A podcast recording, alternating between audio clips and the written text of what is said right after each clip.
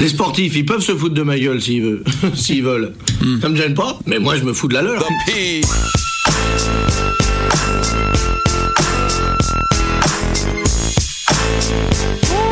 Bonjour tout le monde et bienvenue dans l'Épatant Podcast Omnisport, le podcast qui parle du sport au passé et du passé à l'imparfait. Ce mois-ci, on remet nos crampons pour suivre l'épopée du Sporting Étoile Club Bastia en Coupe de l'UEFA en 1977-1978. Après Reims en 1956 et 1959, après la S Saint-Étienne en 1976, c'est donc au tour de Bastia de faire vibrer les Français bien au-delà des frontières de l'île Corse par son parcours européen. Et pour vous raconter une telle aventure, je ne suis pas seule. Bonjour Younes. Salut à tous. Bonjour Thibaut. Bonjour à tous. Et bonjour Olivier. Oui, bonsoir, bonsoir tout le monde. Et oui, oui. Merci pour les oreilles. Et pour commencer, un petit extrait plein d'enthousiasme pour vous faire prendre la mesure de l'événement. Bonsoir, bonsoir et merci d'être avec nous pour ce premier numéro du Nouveau Vendredi.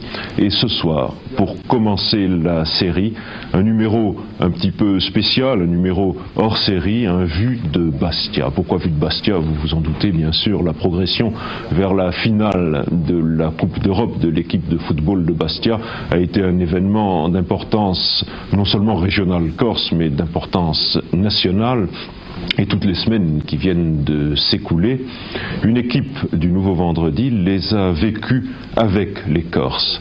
Et comme le disait l'un d'eux, que nous allons retrouver d'ailleurs tout à l'heure, jusqu'à présent on disait la Corse et Napoléon, désormais on pourra dire la Corse et Bastia. J'attends de vous le même dynamisme pour cet épisode et pour faire vibrer nos auditeurs. Et aujourd'hui, dans un jour, un roman, nous allons accueillir le C'est un peu- Club de C'est un peu vo- vol de nuit, tu sais, cette émission avec. L'arrière-grand-père de Younes. Bon, vous, ça vous évoque euh, quoi, euh, les garçons, le SC Bastia? Et si, comme moi, pas grand-chose, ça vous évoque quoi, la Corse? Non. Euh, bah, Younes. bah, déjà, c'est peut-être moins réducteur que la présentation. euh, Alors, qui, qui était ce présentateur? Je ne sais plus. Euh, mais en tout cas, la Corse, ce n'est pas que Napoléon. Euh, non, c'est aussi du football. Ouais, non, ça, ça évoque. euh, Ah, une- puis le GR20, enfin je veux dire, bon, quand même, il y a plein de choses. hein. Il y a le GR20, il y a plein de choses. Enfin, je- mais non, en vrai, euh, ça m'évoque aussi la ferveur. J'ai l'impression que quand je parle de football corse, je pense surtout au public et à cette ferveur qui est démesurée, comme on a souvent dans les clubs du sud de l'Europe. Mais là, en particulier en France, il y a une identité euh, dans les tribunes en Corse qui fait plaisir à voir. Et toi, Thibaut? Alors moi, je suis un fan du Stade Malherbe de Caen. Merci Et Thibaut. euh, on a souvent croisé Bastia ou Ajaccio sur notre parcours en D1 ou en D2 à l'époque, voire pire, mais bon, quand même plutôt en D2. Et, et c'est toujours ces clubs très très difficiles à jouer, très physiques. Puis c'est quand même une aventure d'aller là-bas parce que tous les autres clubs sont en, en métropole. Faut prendre le bateau, quoi. Mais il faut y aller à pied quand on est à Caen. Et euh, donc c'est long. non non donc euh, ça, ça- ça m'évoque euh, ça m'évoque un, un foot un football euh, euh, dur en fait et un- avec un public de dingue et, euh, et, et- cette épopée de Bastia en 77 c'est c'est quelque chose de- de- d'extraordinaire pour le football français donc euh, ça m'a bien plongé souvenir. dans, dans, dans, dans, dans cette belle épopée. Et toi, Olivier? Alors moi, la Corse, je connais euh, très bien, car euh, je suis sorti un jour avec une euh, personne d'origine corse, voilà. J'aime bien d'origine corse. Euh, Bastia, Bastia, ça m'évoque, euh, ça m'évoque. euh, oui, euh, moi je me souviens de Bastia des années, euh, des années euh, fin des années 90, début 2000. C'est le moment où j'ai commencé à suivre le foot de façon intense. Et Bastia, je me souviens qu'il y avait euh, ce gardien. Euh, Durand, je crois, Tout à fait. euh, qui avait 96 ans et qui jouait encore au but. Mais il était magnifique. Euh, étant supporter de Marseille, je me souviens de défaites à Bastia, euh, c'était un une citadelle Et, imprenable, ouais, hein, ouais, ouais. c'était une citadelle imprenable. Je me souviens aussi malheureusement beaucoup des, des histoires qu'il y a Ah. eu à Bastia, de, de, de Anthony Lopez récemment, etc. Mais euh, moi, Bastia, c'est toujours un club que j'ai euh, que j'ai bien aimé. Voilà, euh, c'est un club qui a, a- qui a eu beaucoup d'histoire faste ou néfaste. C'est un peu un lieu commun de Euh, dire qu'il a du caractère. hein, C'est euh, euh, c'est c'est un lieu commun de dire qu'il a du caractère. Je pense qu'on a beaucoup joué aussi contre, ça a beaucoup joué contre lui euh, Oui. aussi. Je pense qu'un club comme Bastia a pu être pénalisé beaucoup plus parce que c'était Bastia aussi. une forme de mauvaise réputation, Voilà. Bah ouais. parfois injustifiée, hein, mais Un peu comme les Bad Boys de Détroit. c'est un, Un peu peu ça. comme les Bad Ouais, Boys de moi, Détroit. Tu suis EPO, toi. hein. J'aime bien cette émission. ça Bon, parfois très justifié aussi. Hein. On va arrêter la langue de bois. Oui, non, mais oui. euh, il y a quand même. Moi, je euh, m'en fous. Ma paillote, elle est en bon état. Euh, Et, oh, la vache. Et euh, voilà, sans rentrer dans le dans le dans le puisqu'on m'a on m'a fait des menaces de mort avant que j'enregistre cette émission, donc je peux pas en dire plus, mais euh, mais ouais, j'adore Bastia. Voilà. Ah, d'accord, très bien. Bah, moi, je connaissais pas du tout euh, l'histoire euh, de Bastia, je connaissais pas cette épopée, et donc euh, j'ai tout découvert. Et le saviez-vous, le Sporting Club Bastia est créé en 1905 et à l'origine c'est un club omnisport avec un S. Eh oui. Et nous, on aime bien, on aime bien ça. hein, Ouais, ouais, sauf que nous, on fait des fautes d'orthographe. Et bon, on va pas vous raconter tout, on va tout de suite accélérer un peu pour vous raconter l'arrivée du SC Bastia, qui est maintenant un club de foot dans la cour des grands. Et donc, notre histoire, elle va commencer dans les années 50. Le club corse tape à la porte de la Fédération française de football. Racontez-moi tout ça. Et oui, donc euh, bah c'est un club corse, c'est un peu euh, c'est un peu nouveau. Euh, c'est un peu nouveau. Il y a deux hommes qui ont fait, euh, qui ont fait que on accepte enfin un, un club euh, corse en CFA. Et je crois Oui. que le CFA c'est pas la troisième, la quatrième à l'époque. Je crois que c'est euh, l'équivalent du national. Alors je- peut-être que je dis des grosses conneries, mais il me semble qu'une fois que tu étais champion de CFA, tu pouvais aller en D2 directement. Je crois aussi. Et c'était le championnat de France amateur, Oui, CFA. donc. Voilà, je crois que le national n'existait pas. Enfin, il y avait un truc. Euh, toujours est-il que euh, Jean Zuccarelli et euh, Victor Lorenzi, qui est le président du SC Bastia l'époque, euh, font annuler ce, ce, ce- ce point de règlement qui fait que le SC Bastia, champion de Corse, peut en 58-59 peut accéder euh, au CFA. Avant, ils Euh, pouvaient pas aller dans ce championnat un peu français. 333 30 000 francs CFA. Précis- précisons effectivement, vous allez, vous allez le dire, c'est que les clubs corse étaient exclus du Ouais. championnat de France potentiellement s'ils étaient arrivés au- dans, Ouais. dans, dans l'élite. En fait, on leur refusait tout simplement parce qu'ils n'avaient pas d'agrément quelque part pour pouvoir participer au championnat de France. Et donc c'est un peu absurde aujourd'hui Oui. quand on regarde euh, finalement euh, euh, ce qu'est l'histoire du football français, Euh, mais ce qui était à l'époque euh, visiblement normal de ne pas accueillir un club corse dans un, dans un championnat de la métropole. Quand tu vois qu'aujourd'hui un club comme Monaco peut jouer en championnat de France alors que c'est Ouais. pas la France, c'est Ouais. étonnant que des clubs comme Bastia ou Ajaccio ensuite ne pouvaient pas y jouer alors que eux, c'est précisément la France. Ouais, et d'ailleurs, au début, ils vont, ils vont décider qu'il y a un club corse qui peut monter euh, en CFA, et puis ensuite un deuxième Ouais. club en 61. Et euh, en 63, Ouais. euh, Bastia euh, va fusionner avec euh, son voisin. Donc c'est l'étoile filante bastiaise. C'est beau quand même. je trouve ça magnifique, il y a de la poésie à, vraiment à toutes les phrases bah, corse quoi. Et c'est ainsi que le Sporting Étoile Club Bastienne naît. Ça va être le nom de l'équipe jusqu'en 92. Et son aventure professionnelle va commencer en 1965. Et oui, oui, oui, tout à fait. Bienvenue, bienvenue, Bastia. Bienvenue parmi nous. Euh, trois saisons en D2. Bon, la dernière saison, bon, ils font quatrième, troisième, voilà. Et ils finissent par monter en 68. Ça va Euh, vite, hein En euh, trois ans, bah, ils montent en D1. attends, Ah, c'est attends, rapide. euh, bah ouais, ça va vite. Et il travaille. Hein. Le Stade ça- Malherbe, combien de temps pour la remontada, euh, Thibaut 61 ans, non 68 Alors, ans, on, on exactement. est arrivé en première division en 88. c'est vrai, ça a mis du temps. Et là, en, en D2, vous d'ailleurs en Ligue 2 cette année, vous êtes bien Mais on n'est jamais hein. redescendu en dessous de la Ligue 2 depuis 88. Attends, C'est parle beau. pas trop vite. Euh, et voilà, donc ils, ils- ils- donc euh, ils arrivent en 68 et euh, bon, ça se passe plutôt bien puisque direct ils font sixième en 69. Euh, après, bon, il y a deux années, c'est toujours la deuxième année quand on monte, qui est toujours très difficile quand on arrive à se maintenir. C'est vrai. Et il se passe un truc, c'est que en 71-72, on a l'arrivée d'un homme dont on va parler plus tard quand on fera présentation des équipes, qui est Pierre Cahuzac, qui va devenir l'entraîneur de Bastia. Pas le ministre. Hein. Euh, pas le, pas le ministre. non. mais en revanche, je suis là pour la belle fun. Bon, on en reparlera plus tard, mais Oui. c'est rigolo parce que Pierre Cahuzac est l'entraîneur historique de Bastia et son petit-fils, C'est Yannick Cahuzac, a porté longtemps le brassard aussi en Eh tant oui. que joueur Bastia. Un très bon joueur. Qui joue aime Racing Club beaucoup. de Lens maintenant. rien à voir avec l'évadé fiscal. Non, rien à voir avec l'évadé fiscal, tout à fait. Donc, il- bref, toujours est-il qu'en 72, c'est la belle saison de Bastia, puisqu'ils Ouais. arrivent, même s'ils se terminent que 9e, ce qui est déjà pas mal, ils arrivent euh, en finale de Coupe de France, euh, perdu face à l'OM, l'OM qui est intouchable cette année-là, qui fait le doublé. J'aime bien Euh, euh, l'OM, Olivier? C'est le meilleur club de France. C'est pas que j'aime ou j'aime pas. de la que- Galaxy, non, c'est ça En non, ce de- moment le- le- en ce moment. L'étoile filante de Marseille, comme on l'appelle. Voilà, euh, en ce moment, on en parlera plus tard, mais bon, ça ira mieux. Il y aura des, il y aura du, du meilleur très, très vite, vous allez voir. Euh, Ah, et et donc, alors, infos, comme comme euh, Marseille est champion de France Ouais. et que eux sont en finale, à l'époque, c'est encore le finaliste de la Coupe de France qui, du coup, eux, ils pa- ça leur permet d'aller en Coupe d'Europe. Ça libère techniquement une place Ouais. supplémentaire pour la Eh Coupe oui, d'Europe. C'est pas Marseille qui y va. Et non, Non, c'est pas Marseille Ils sont bébé. déjà champions. Sarah, je te sens euh, partie là sur Un le 3 rythme. au Disport. Alors, Elle est un peu taquine ce soir. Et euh, elle est toujours très taquine, notamment ce soir. Euh, elle et donc ils arrivent en, en Coupe d'Europe, euh, parce qu'à l'époque maintenant, il faut savoir que la règle a changé, ce n'est plus le finaliste de la Coupe de France. Si jamais le champion de France gagne la Coupe, ce n'est plus le finaliste, puisqu'on avait marre, euh, la- je pense que la fédération en a eu marre qu'on amène Châteauroux, Guignon, euh, même si Guignon a gagné la Coupe. Ils ont gagné en l'occurrence, mais, Mais Châteauroux. oui. Attention à ce que tu dis sur Châteauroux. Je suis fan invétéré de Châteauroux et on grandit à Vierzon. des Attends, Castelroussins. J'allais voir des, Castel, des Châteauroux-Lorient en Division 2. Bravo, mec.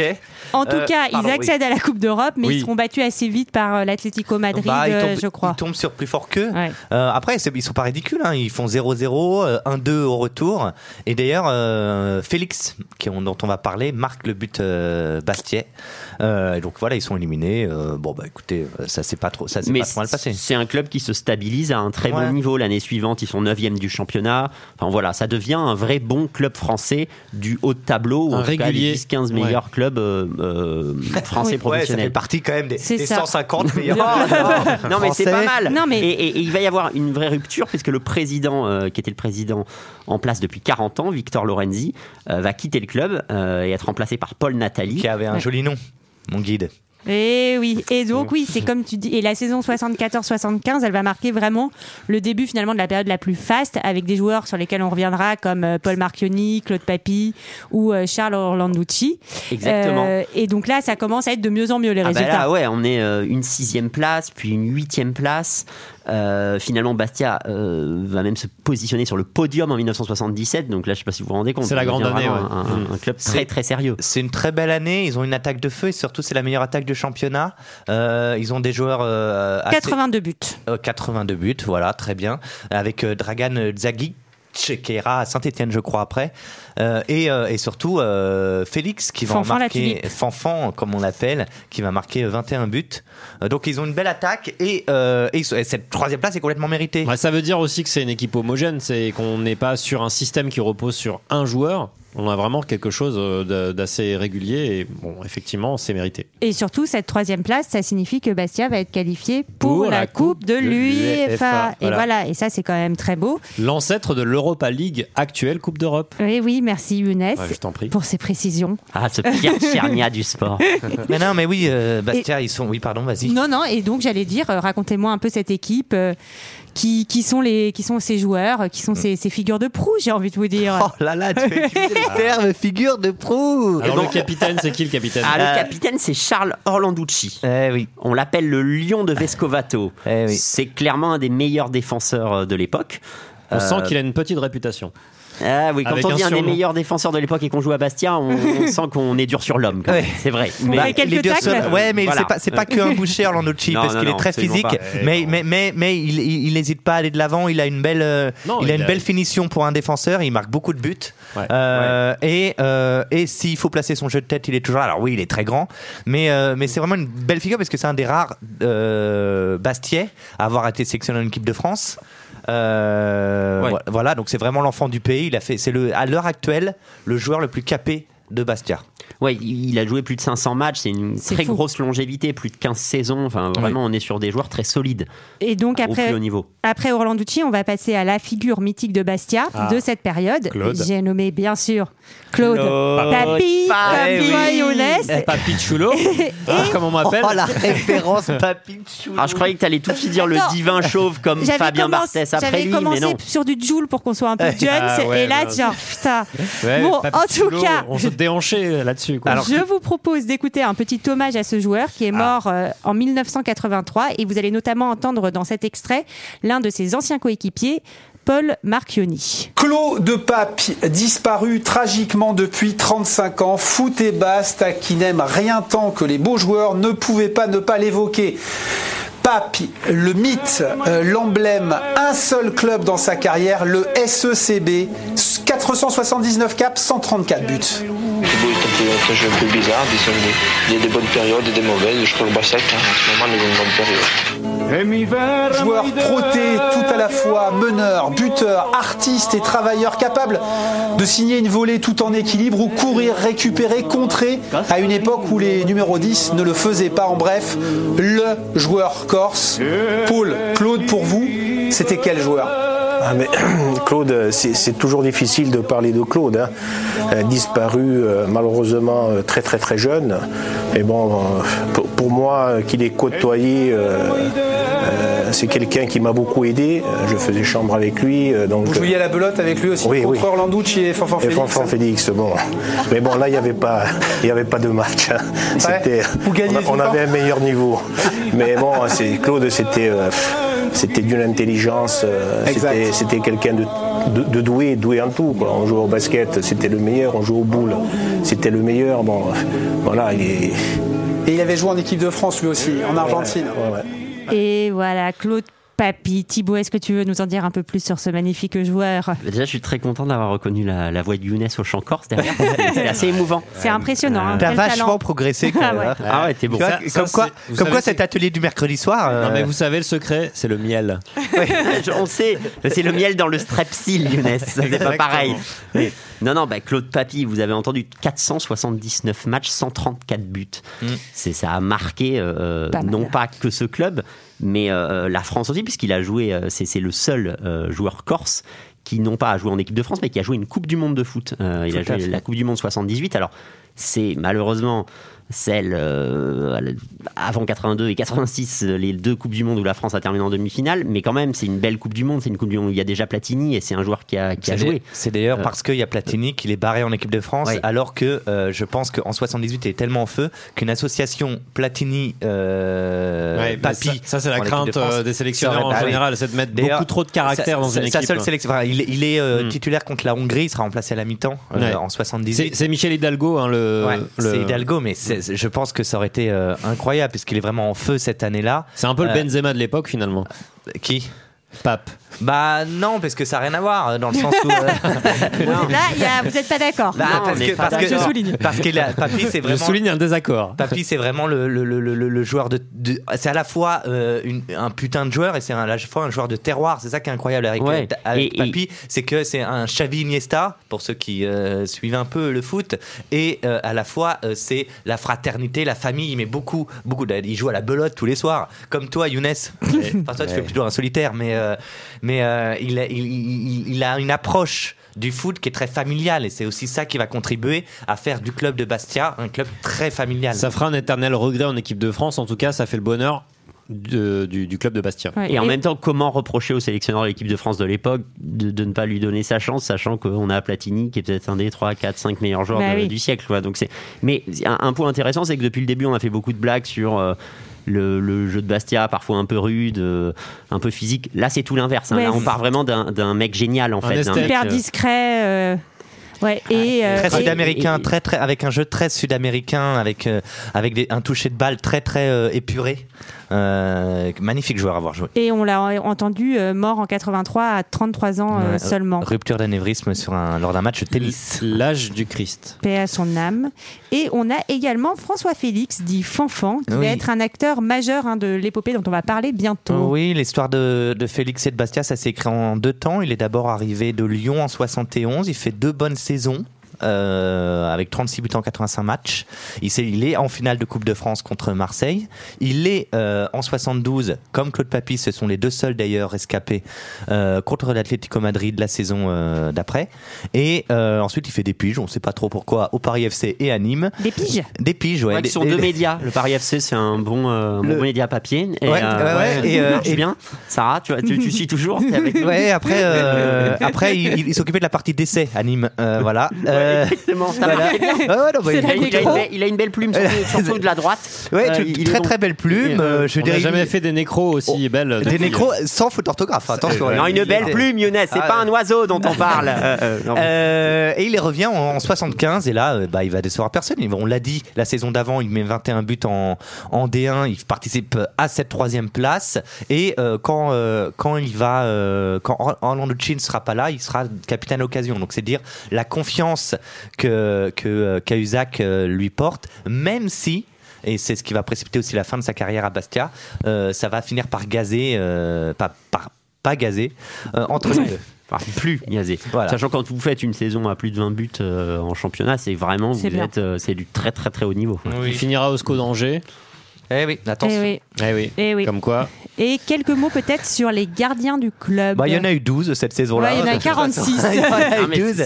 c'est- vrai qu'il y en a eu beaucoup. Ah, pour le coup, pour la stabilité du poste, euh, ce qui est un poste important, le gardien de but dans une équipe de football, Ouais. euh, on a tendance à avoir un titulaire Bah et ouais. puis euh, forcément de lui confier entre guillemets un peu les clés de l'équipe, Mm. notamment de la défense. Bah là, en fait, euh, non, pas du tout. Mais c'était pas prévu. Après, c'était pas prévu. Ouais. C'est-à-dire que le, le titulaire Petrovic, international yougoslave, qui a joué la Coupe du Monde 74, en fait, se blesse à un moment donné Mm. dans la saison. On, y reviendra. D'ailleurs, on, on- enfin, on, a on- même, c'est très, très difficile d'aller chercher la raison. Ouais. Certains disent euh, sclérose en plate. Enfin, c'est Ah terrible. ouais ouais, ouais. Ah. On sait pas vraiment ce qu'il a, mais en tout cas, il va devoir arrêter sa carrière. Il y a le remplaçant Marc Veller qui est pas mal, mais qui est pas top. Du coup, euh, un joueur de Rennes, Pierre Kiar, qui euh, va prendre la place. Et d'ailleurs, Pierre Kiar sera l'un de. Alors.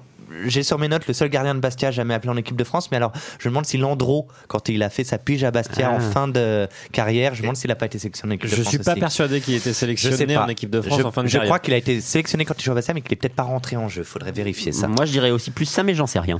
Voilà. Alors, À noter que Petrovic euh, meurt à 52 ans, autour des années 2000, de, du décès de sa maladie. Voilà. D'accord. En 2000, carrément même. C'est même. Oui.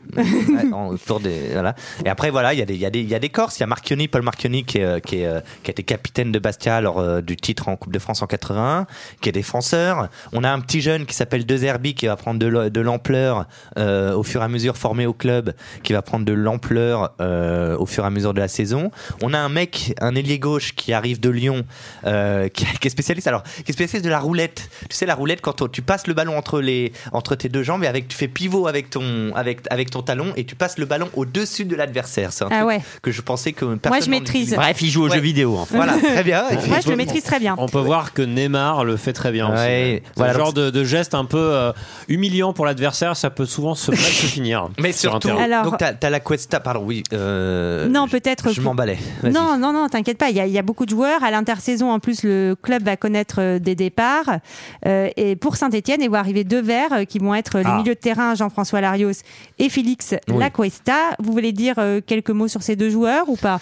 Parce que sinon, on passe au, au plus important. Non, moi j'ai pas du tout envie de parler de ces deux joueurs. Eh ben, on non, en mais peut- c'est deux, Non, deux mais joueurs magnifiques, mais qui, qui, euh, qui, ont, qui sont prêtés, Bah coup, oui. qui reviendront ensuite à Saint-Etienne et qui commencent, enfin, ils, font, ils font, euh, ils, ils rentrent progressivement au fil de la saison. euh, surtout euh, la Cuesta qui est vraiment remplaçant au départ, euh, qui va gagner sa place euh, de titulaire au et qui ensuite vont faire deux joueurs qui vont faire euh, merveille euh, à Saint-Etienne. Mais qui font moins partie de l'identité du coup de Bastia. C'est pour ça qu'on en Oui. parle un peu moins. Euh, et donc, on va aussi avoir l'arrivée d'un fameux bonhomme qui s'appelle Johnny Rep. Et je vous propose un petit extrait introductif pour vous présenter ce monsieur. Que les supporters corses nous excusent, mais il faut bien avouer que l'on imaginait assez mal l'arrivée de l'un des meilleurs joueurs du monde à Bastia. Johnny Rep, on le connaît depuis le 28 septembre 72. Ce soir-là, à Amsterdam, l'Ajax s'impose 3 buts à 0 devant Independiente en Coupe du Monde des clubs. Seul fait saillant de la rencontre, les deux buts de Rep. Rep, c'est le petit dernier. En cours de match, il n'avait pas disputé les deux précédentes Coupes d'Europe. Voilà une entrée pour le moins remarquée, d'autant plus que le héros de la soirée a tout juste 20 ans. Il ne reste plus qu'à confirmer. 30 mai 73 à Belgrade, l'Ajax remporte sa troisième Coupe d'Europe. L'adversaire du jour, la Juventus, le score 1-0, le buteur, Johnny Rep.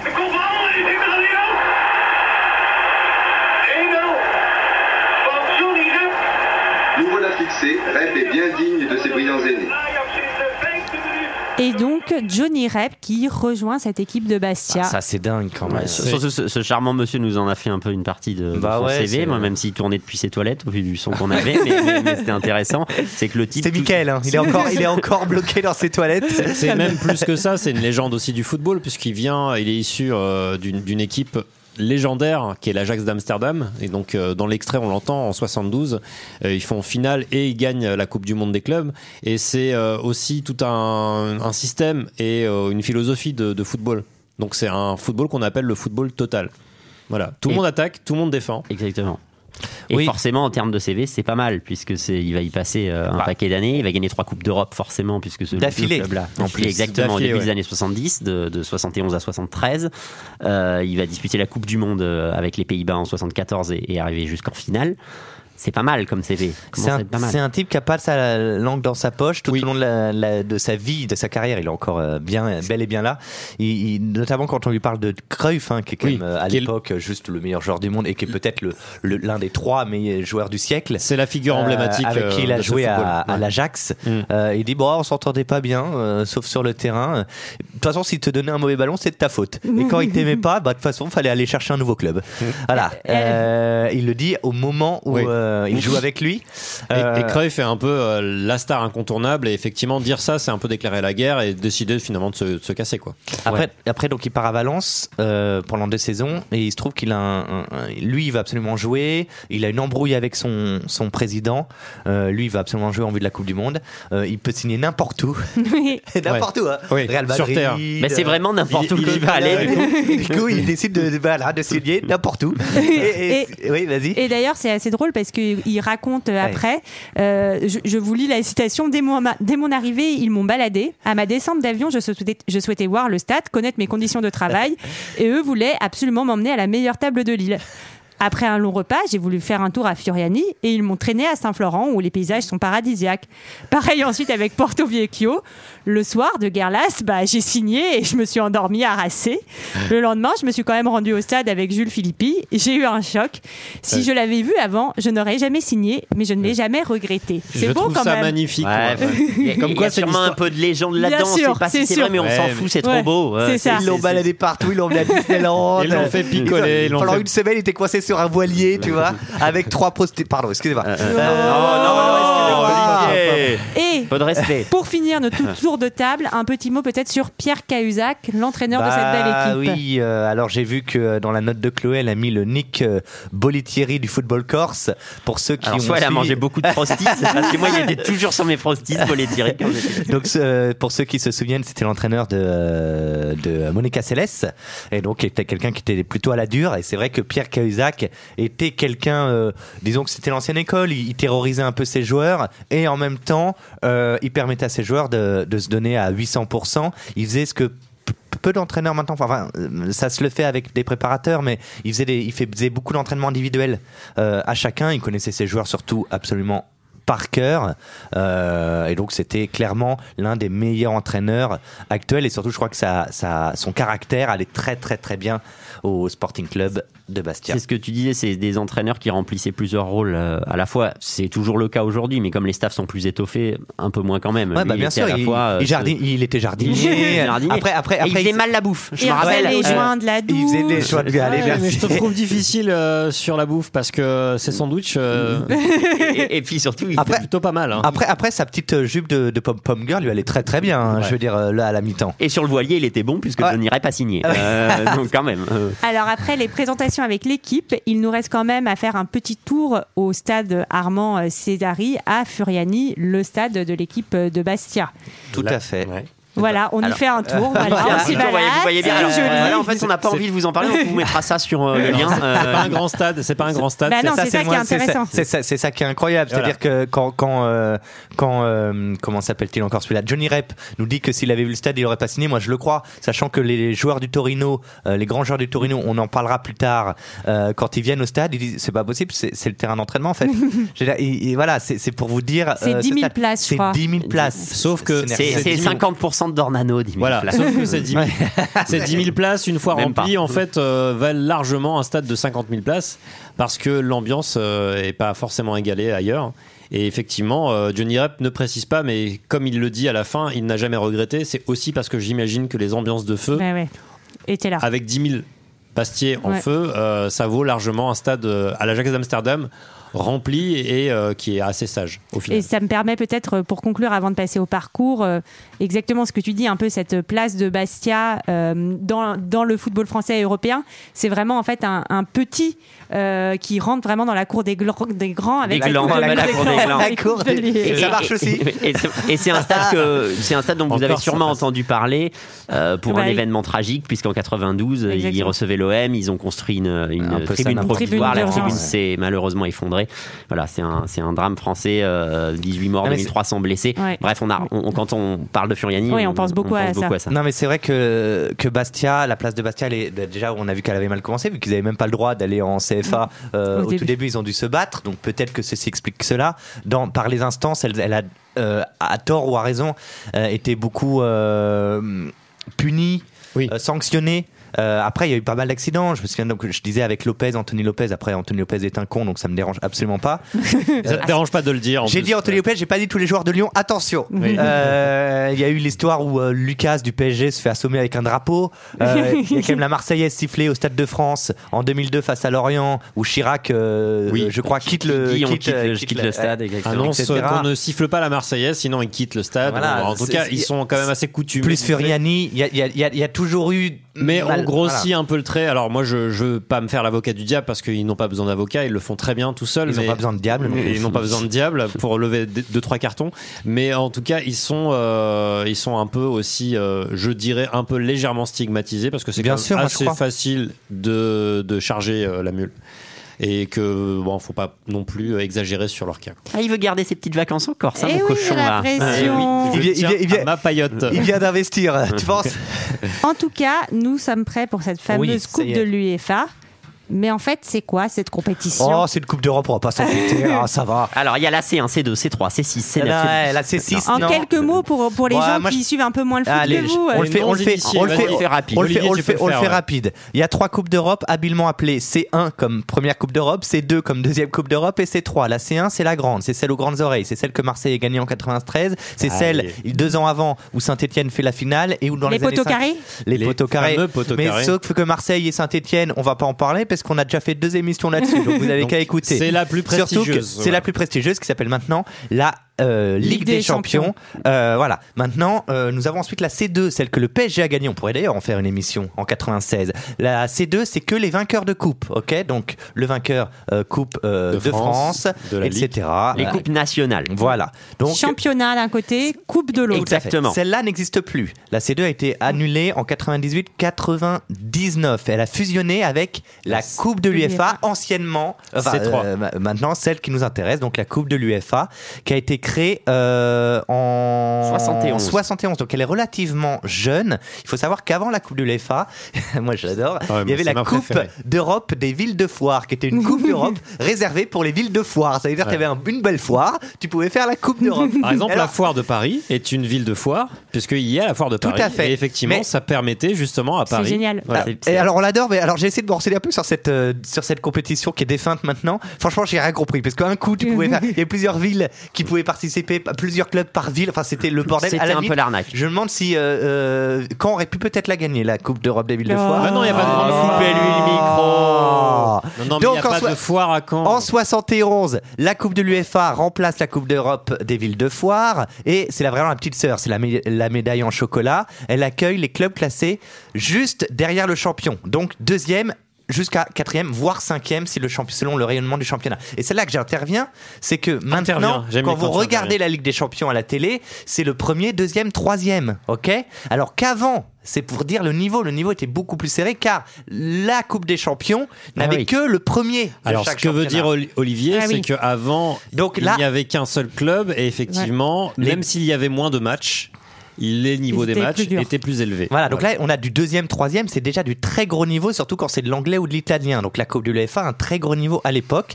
Le, le déroulement à On cette dirait qu'ils époque-là. nous vendent de la viande. là. Il est- Quand c'est du l'anglais Alors, ou l'italien, le alors, niveau est bon. Hein, Alors, mesdames et messieurs, moi je vais vous le dire. Je vais vous le dire pourquoi elle est C'est bien pas ma toi coupe. qui car- a accueilli euh, Johnny Rep en, euh, en on a tapé des FIFA, on Ouais, est- voilà. euh, ça- ça- bref. Euh, 32e de finale jusqu'à la finale, match aller-retour, très simple, la finale y compris. Ça, On est c'est dans un important. tournoi, voilà, On est très dans bien. un tournoi avec tirage au sort à chaque fois. match Euh, aller-retour, même en finale. même en Ça, c'est finale. triste. Ouais, Ah, c'est vrai. Moi, j'aime Ah, pas trop les matchs aller-retour en voir finale. qu'un match. Ouais, Mais- je suis mais- d'accord. Ouais, c'est vrai, la finale, oui, c'est vrai. Mais le 32e jusqu'à Je- sans, sans groupe, ça, fait quand même J'ai plaisir. une petite sans- nostalgie quand même des matchs aller-retour en finale. Mais bon, Oh. voilà. Ah, À ouais. la belle époque. Ah, Younes, toujours la belle époque. C'est toujours mieux avant avec Younes. hein.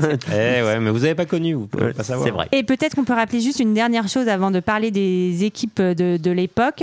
C'est quelque chose qu'on avait déjà évoqué ben, sur les épisodes sur l'OM et sur l'AS Saint-Etienne. C'est qu'à l'époque, l'arrêt Bosman n'existait pas encore. Et donc, ça veut dire qu'il y avait un quota de joueurs Oui. étrangers qu'il ne fallait pas dépasser dans ton équipe. Et donc, il y avait beaucoup moins de transferts. Ce qui fait que euh, les meilleurs joueurs de chaque nationalité restaient dans leur club. Exactement, ça maintenant. Maintenant, le meilleur ukrainien, le meilleur russe, le meilleur euh, argentin, Eh oui. il est, enfin, euh, il est à Manchester City ou à Liverpool ou à Et Barcelone. avant, il était dans le alors club, qu'avant, euh, le ouais. meilleur- tous les meilleurs ukrainiens étaient au Dynamo Kiev, tous les meilleurs écossais étaient au Glasgow Rangers, etc. Donc, n'importe ça, il faut bien le rappeler parce que les gens oublient quand, quand on voit les tirages au sort de Saint-Etienne, Marseille. Ouais, avant, ils avaient des équipes faciles, mais non, parce que même les Glasgow Rangers ou le Dynamo Ah Kiev ouais. étaient injouables en fait. Oui. Donc ça, il faut, il faut le rappeler et c'est ce qui va se passer en UEFA. Et d'ailleurs, c'est qui qui domine dans les années 70 C'est qui qui domine Bah, plutôt des clubs. Olivier l'a dit, allemands, anglais, hollandais, qui gagnent toutes ces Coupes Ouais. d'Europe dans les années 70. Donc ces clubs, on les a cités. Euh, Il y a évidemment euh, des, des, des, des clubs comme euh, euh, le Feyenoord Rotterdam, par exemple. Euh, on a beaucoup parlé Bah, de l'Ajax, l'Ajax. mais l'Ajax, c'est ouais. parfois dans la grande Coupe d'Europe. Et le Feyenoord Le plutôt PSV Eindhoven. Le PSV Eindhoven. On a le Borussia Mönchengladbach, qui est un club Oh, allemand. tu l'as qui est- presque bien dit. Le- on a le- tu peux nous le Je dire crois ce qu'il l'a bien dit, moi. Euh, ça, c'est fait- beaucoup d'années d'allemand. Il a fait de l'allemand, Thibaut, je le sais, donc je lui fais confiance. Moi, je sais dire cassette en allemand. C'est très bien. Cassette. voilà. Voilà, sa tisane. Non, on, on- on a par exemple dans le club anglais qui, qui sont assez connus. On a Tottenham, par exemple, qui est un très bon club encore aujourd'hui. Ouais. Bref, c'est euh, c'est des clubs qui sont encore très très bons aujourd'hui hein, pour la plupart euh, et qui, qui étaient déjà des Bah, références D'ailleurs, on peut rappeler l'historique peut-être des finales de, de Coupe de l'UEFA euh, en 71. Euh, J'en sais rien, je sais absolument pas qui gagne la première en 71. Bah, c'est bien, Euh, heureusement qu'on fait ah des si, petites si, je sais, je sais, je sais. C'est euh, c'est Tottenham justement, t'en parlais. Face à un autre club anglais, Wolverhampton. Euh, Il y a Liverpool qui sera sacré deux fois. Il y a Feyenoord. Il y a euh, C'est le des Borussia. Hollandais, Feyenoord. Et il y a tout Oui, à fait. Il y a le. Borussia Mönchengladbach euh, en 74. Donc euh, Vous parlez tous très bien allemand, hein, je suis très euh, bah, moi, je suis estomaqué. euh, ouais. Non, mais en fait, Donc- tout, ça, tout ça veut dire aussi que c'est des clubs qui ont fait basculer le, le football dans la modernité aussi. On n'est pas sur des, on n'est pas sur des, des, des, des choses hasardeuses. On est sur des gens qui sont structurés et effectivement, on a un football. parce que c'est allemand, c'est structuré, c'est ce que tu es en train de Ah dire. bah, j'ai jamais dit ça. Tu veux dire parce que les Italiens, Mais les parle à ma Espagnols, place là, pendant que tu y es. tous, tous les chômeurs espagnols, italiens, ils sont pas là, c'est ça que tu Eh es en train ouais, de dire, peut-être que tu- peut-être que j'ai dit ça. Peut-être que un j'ai peu pas le dit débat, ça. Sarah. Merci Thibaut. Peut-être que j'ai pas dit ça non plus. Et donc on en arrive à notre saison Oui. 77. chérie. Enfin. Euh, et à cette saison-là, on va s'intéresser donc à cette fameuse épopée euh, de Bastia. Et il y a deux clubs qui vont aller euh, en Coupe euh, de l'UFA cette année-là. C'est Bastia, bien sûr, et c'est le RC Lens qui a Eh ben terminé oui. deuxième du championnat, c'est-à-dire un rang devant Bastia. Et oui, et on a aussi du sacré, on a du client hein, euh, Ouais. en 77. Euh, bah déjà, on a un petit club que personne ne connaît qui s'appelle le Bayern de Munich. Je connais pas. On a euh, d'ailleurs le Bayern de Munich. On a un autre club que personne ne connaît, c'est le FC Barcelone. Euh, on a aussi Francfort qui a une belle période à ce moment-là. Euh, côté anglais, on n'a pas Liverpool, mais on a Newcastle, Aston Villa, et on a toujours des Hollandais avec le PSV Eindhoven. Et surtout, surtout, on a un des énormes favoris qui est le Torino, qui est euh, avec la Juve à l'époque la meilleure équipe italienne. Euh, donc, ça s'annonce euh, corsé. Eh bien, merci Olivier. Faites Comme une minute café de Younes. silence. Et donc, c'est parti pour les 32e de finale contre le Sporting Lisbonne avec un premier match à domicile pour euh, les Corses. Qui c'est qui est favori? Qu'est-ce qui se passe? Tout ça, tout ça? Alors euh, Pierre Cahuzac dira que c'est évidemment euh, le euh, Sporting Lisbonne, le Sporting Lisbonne qui a fini deuxième de son championnat, qui, ou qui gagne régulièrement le championnat, qui est une équipe euh, assez euh, pénible à jouer. Qui a déjà eu un parcours européen aussi. Ouais. Qui a déjà eu un, un parcours européen. Surtout, ce qui se passe aussi, il faut le dire, euh, dans les dans les trois premiers matchs, je crois, c'est que à chaque fois, euh, euh, Bastia reçoit euh, Ouais. au départ. Ouais. Et ça, c'est un peu désavantageux parce que quand tu reçois à la fin, tu peux plus gérer le premier match pour ensuite tout donner à domicile. Donc ça, c'est pas non plus facile. Il y a un joueur qu'on connaît très bien, enfin, pour, enfin. Pas vous peut-être, euh, chers auditeurs, mais ceux qui s'intéressent grandement au foot, c'est Salif Keita, qui est un joueur dont on a parlé, je crois, en- dans, le, dans notre épopée euh, de Saint-Etienne, puisque c'est un des joueurs historiques de Saint-Etienne. Et de l'Olympique de Et Marseille. l'O- qui est un Malien, un dribbleur euh, Mm. complètement cinglé, c'est incroyable. Il y a un but euh, magnifique qui marque. Bref, et on a une attaque euh, délicate avec Jordao et Manuel Fernandez. Va falloir les, va falloir les battre. Hein, ces Les- Portugais, c'est les pas facile. du manœuvrer, tout. ouais. Donc, si je comprends bien, Bastia n'est pas forcément favori. Non, non. Je crois qu'en plus, Rep, Il n'est pas là pour il le est match aller. forfait euh, à l'aller. Ouais, il est suspendu. Il est, visiblement, c'est une vieille suspension qui date de quelques années. Je Et qui comprends le rattrape pendant ce match. Ouais. C'est quand même pas de bol pour Bastia. Non. En fait, en fait, il avait pas payé, il avait, il avait pas sa carte 12-25 à l'époque. c'est pour ça. Ah, il s'est fait rattraper. euh, Bah ouais, mais il faut avoir sa carte Bah, 12-25. oui, Et oui. ouais. Et en le plus. Euh, le stade Furia- le stade à Furiani n'est pas comble, donc euh, on se dit est-ce qu'il va y avoir cette ambiance incroyable? Et en fait, Pas oui. autant que prévu. Pas Ce autant n'est que pas la cocotte minute qu'on Bah, attend. parce que les, les places sont trop chères. Ah oui. Ouais. Non, les places sont plus chères. Le- Ah oui. L'engouement aussi peut-être euh, pour la Coupe d'Europe est moins important que sur le championnat. Il y a Mm. moins d'inimitié entre euh, le club corse et euh, peut-être les clubs européens, en, à contrario avec les clubs de première division qui représentent aussi un peu euh, l'hexagone.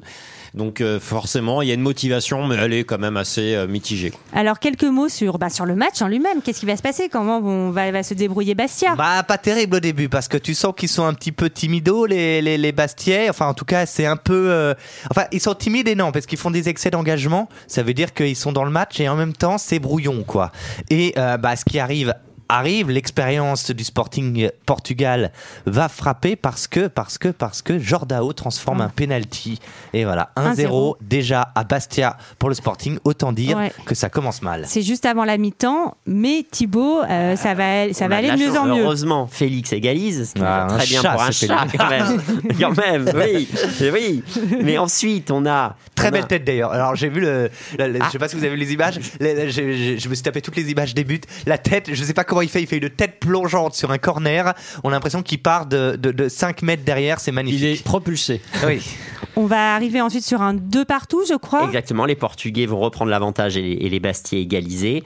De partout, là on se dit, bon, c'est un résultat qui est pas terrible, mais, mais- Honorable. Mais, mais honorable.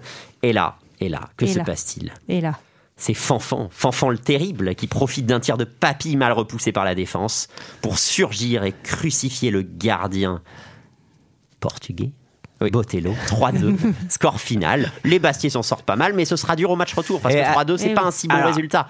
Deux buts pris au match Bah aller, oui, c'est beaucoup. c'est beaucoup. Ce qui est rigolo, c'est que Félix marque les 3 buts alors qu'il est sous infiltration. Il devait pas jouer le match. Il a mal à la cheville. Ah ouais. Euh, et surtout, ce qui est rigolo, c'est qu'à donc là, il y a 3-2. Donc Bastia a marqué 4 buts dans l'histoire euh, de sa Coupe d'Europe, puisqu'ils en avaient marqué un à l'Atlético Madrid en 72. Et du coup, le 100%, c'est Félix. C'est lui qui avait marqué le, le but contre Et il en a pas mal dans la besace. Et ça, ça veut dire quand même qu'il faudra gagner au moins 2-0 au match Ouais. retour. Et là, le match retour s'annonce quand même assez Et chaud. ça quoi. s'annonce ouais, compliqué. En tout cas, faut, enfin, faut, faudra Non, il gagner à 0 Enfin, faudra pas perdre, quoi. Faudra pas perdre. C'est-à-dire que si- Ils ont gagné, là, ils ont, quand Ils même. ont gagné Ah oui, 3-2. oui, oui. Donc, Mais euh, si, si, en pardon, effet ils 1-0. perdent 1-0, Pardon. ils sont Oui, c'est ça éliminés. que je voulais dire. Ça devient euh, compliqué, ouais, non. les Portugais auront mis dire. deux matchs, euh, Deux deux buts au à match. l'extérieur. à- donc faut juste pas perdre 1-0 et ça tombe bien car au match retour, qu'est-ce qui se passe? Eh ben, les Portugais sont déchaînés. On arrive miraculeusement à 0-0 à la mi-temps, alors que les Portugais ont attaqué comme des dingues. Et puis, ce qui devait arriver arriva. À un quart d'heure de la fin, euh, les Portugais euh. Marquent. Et là, les Bastiers sont virtuellement éliminés. Et oui, 1-0. parce que peut-être qu'on peut le redire pour ceux qui suivent pas beaucoup le foot. Là, ça veut dire que euh, Bastia a marqué trois buts en tout. Ça veut dire que les Portugais ont marqué également trois buts en tout, mais deux à l'extérieur. Et c'est de là qu'on double. C'est ça, en Voilà. cas d'égalité, le but à l'extérieur compte double. Ah, Eh t'as oui. vachement bien expliqué, j'ai jamais réussi à aussi bien expliquer. C'est vrai que c'était très bien Ouais, expliqué. ouais, c'était c'est très pédagogique. Mais c'est parce que je me suis plantée juste avant, donc je voulais me rattraper. Exactement. Ah, j'ai bien aimé. Mais Il nous reste Mais- combien de minutes à jouer? À peine 4 4 Quatre, minutes. non, mais ça c'est Et, ouais. ouf.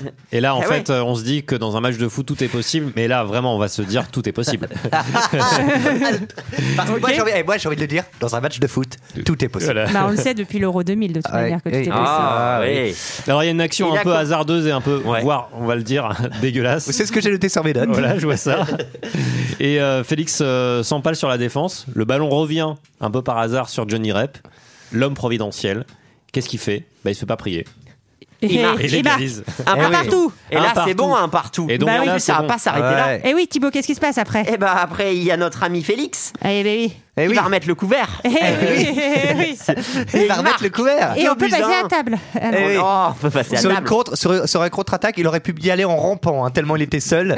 Vraiment, le ballon arrive enfin, de, de derrière. Là, Et pour le coup, les. Portugais étant éliminés, euh, Et oui, ils savaient qu'il fallait marquer. Eh Et bah oui. Ils se sont un peu dégarnis à l'arrière. Et donc ça se termine bien. Et Bastia donc, est qualifié bah, pour les incroyable. 16e de finale après deux victoires. Finalement, c'est pas mal. Bah ouais, c'est même très très bien. Enfin, on est, on est très content quoi. Moi, je, suis, je suis très contente. Moi, moi, je suis plutôt content. Je sais pas Moi, vous. franchement, sur moi, je 10, suis super moi, sur contente. 10, je suis à 7 parce que j'ai un peu peur du, du, du- du prochain tour, mais je suis quand même. Bah, moi, je suis content parce que sinon, déjà, cet épisode de PO sinon serait terminé. Oui. Oui. Ce serait vraiment Ah, dommage. Le, le scénario me permet de dire que je suis content. Alors que là, on peut en avoir encore pour 2-3 heures. Eh oui. Et donc, au tour suivant, c'est Newcastle. Et oui, nouveau château euh, qui arrive. Euh, c'est une traduction parce que Newcastle. New- Oui, Ouais, ouais, rien on a à voir avec Châteauroux. hein, On les voir. connaît bien, Ou Château Rouge Newcastle. où euh, j'habite, Red Castle. avec château, ouais. Euh, très très bien. Euh, J'ai pas de vanne pour enchaîner, donc je vais enchaîner de façon un peu plus Non, bah, sérieuse. tu, tu peux dire que c'est une très bonne équipe. Oh, C'est une belle Euh, équipe. Bah, déjà, c'est une équipe anglaise. C'est une équipe Newcastle qui a une belle, euh, qui a une belle, euh, comment dirais-je, une belle phase. euh, Oui. Voilà, Ouais. depuis quelques années. Et puis on peut dire Newcastle, aussi- on les connaît parce que c'est une équipe qui a, qui a hébergé beaucoup de Français euh, au, au cours de son histoire, avec ses- leurs maillots rayés blanc et noir, comme Angers d'ailleurs. On appelle les Magpies. Les Magpies, tout à fait. Euh, et surtout, il y a une stat les clubs français n'ont jamais gagné Eh ben en oui. Angleterre. Ça, Euh, et ça, ça fait mal. Bah, ça fait Citadelle mal. imprenable, l'Angleterre est imprenable. Donc là, on commence à Bastia encore. en plus, donc déjà, Heureusement, Bastia n'est pas en France. Eh ben oui, ça tombe Eh bien. oui, parce qu'ils n'ont pas été acceptés au début Ouais. au championnat, tout ça, non Oui, Ouais, non, non, ça ne marche ah, pas. non, ça marche pas. Mais Eh par non. contre, euh, non seulement Bastia est en France, mais Bastia n'a plus son gardien titulaire, Petrovic. D'ailleurs, on Eh oui. malheureusement, on le reverra plus. C'est là où il va tomber malade. Ouais. Euh, et ils reçoivent, donc c'est pas facile. Et en plus, Mario, vous savez, le, le pas Mhm. Luigi, hein, Mario, le, le, le, Le plombier. le, ouais, le, qui a fait sa roulette, Mais est oui. C'est Euh, deux Herbie qui va le remplacer. Donc, bah ouais, Ouais, Des qui trois jours avant, a fait un match magnifique à Metz, euh, euh, soit dit en passant, qui a fait Et, une passe et- oui, il a conforté son entraîneur quand même à ce Donc c'est le petit il jeune. il le confirme. ouais. Ça reste quand même un petit jeune. Mais bon, on se dit que c'est mal barré quand, à la huitième minute de jeu, Newcastle ouvre le score. Euh, c'est perdu alors Bah, non, pas non. tout à fait, mais Ah. bon, c'est quand même pas terrible. On se dit euh, mener 1-0 Thibaut par un Qu'est-ce qui club se passe à ce moment-là Et bien là, qu'est-ce qui se passe Ah bah ouais. Il y a Eh ben oui. quelqu'un qui va surgir. Bah, Eh papy. C'est papy, qui Eh papy oui, va le, surgir. le Papy génial Papy, 59e minute, Eh but, ouais. puis 89e minute, encore but, 2 buts à 1 pour Bastia. Et encore un but dans les dernières minutes de jeu, ce qui prouve quand même le caractère assez Ouais. incroyable de cette équipe. Euh, il- déjà, c'est une équipe à réaction, enfin Oui. pas qu'à réaction, mais qui arrive à réagir quand elle est menée. Et en plus, c'est une équipe qui, dans le money time, c'est-à-dire les dernières minutes, est capable de marquer. Donc, tu as raison, c'est deux euh, faits saillants qui montrent que cette équipe euh, a du caractère. Et donc, euh, bah, c'est super quand même, on a gagné le match aller, c'est toujours euh, une bonne nouvelle. Mais avant de nous lancer sur le match retour, je vous propose d'écouter un extrait de Stade 2 qui a été diffusé entre le match aller et le match retour et qui, euh, je trouve, dit pas mal de choses de l'image de Bastia à cette époque. On écoute. C'est vrai que Furiani est un stade pas comme les autres. Il faut avoir le nez dessus d'ailleurs pour savoir que c'est un stade. Ça ressemble plus à un camp de concentration ou à une caserne qu'à une enseigne digne d'une ville disputant la Coupe d'Europe. De nombreuses équipes de division d'honneur possèdent des installations autrement plus luxueuses.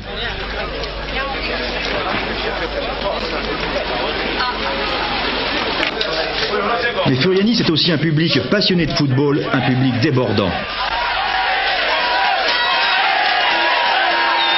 Mercredi, ils étaient 10 000 pour voir Bastia Newcastle. C'est peu pour une formation aux ambitions européennes.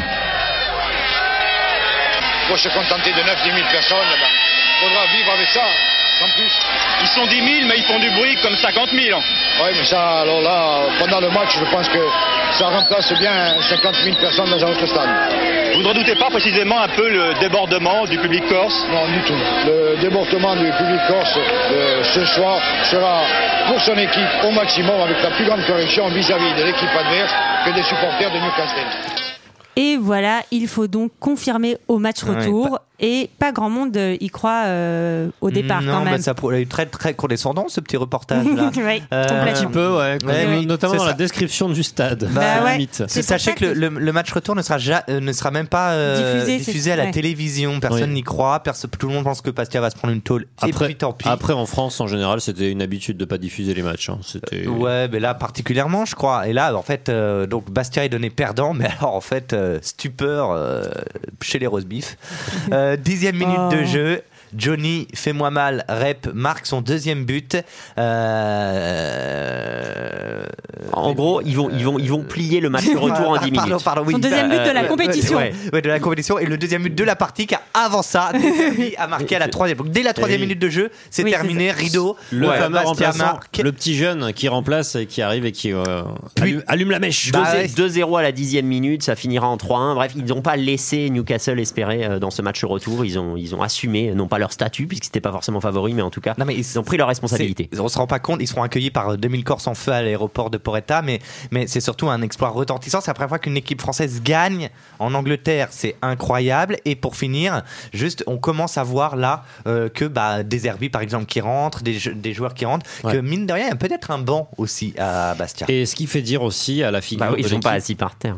la figure de l'équipe, Johnny Rep, euh, qui déclare en fait euh, tout clairement en fait euh, que Bastia a l'ambition de gagner cette coupe. C'est vrai, mais Cahuzac, à côté, fidèle à lui-même, ne va Ah. pas s'enflammer en affirmant qu'un nouvel exploit ne serait pas forcément euh, possible. Et pourtant, et pourtant, la suite, juste après la pause musicale.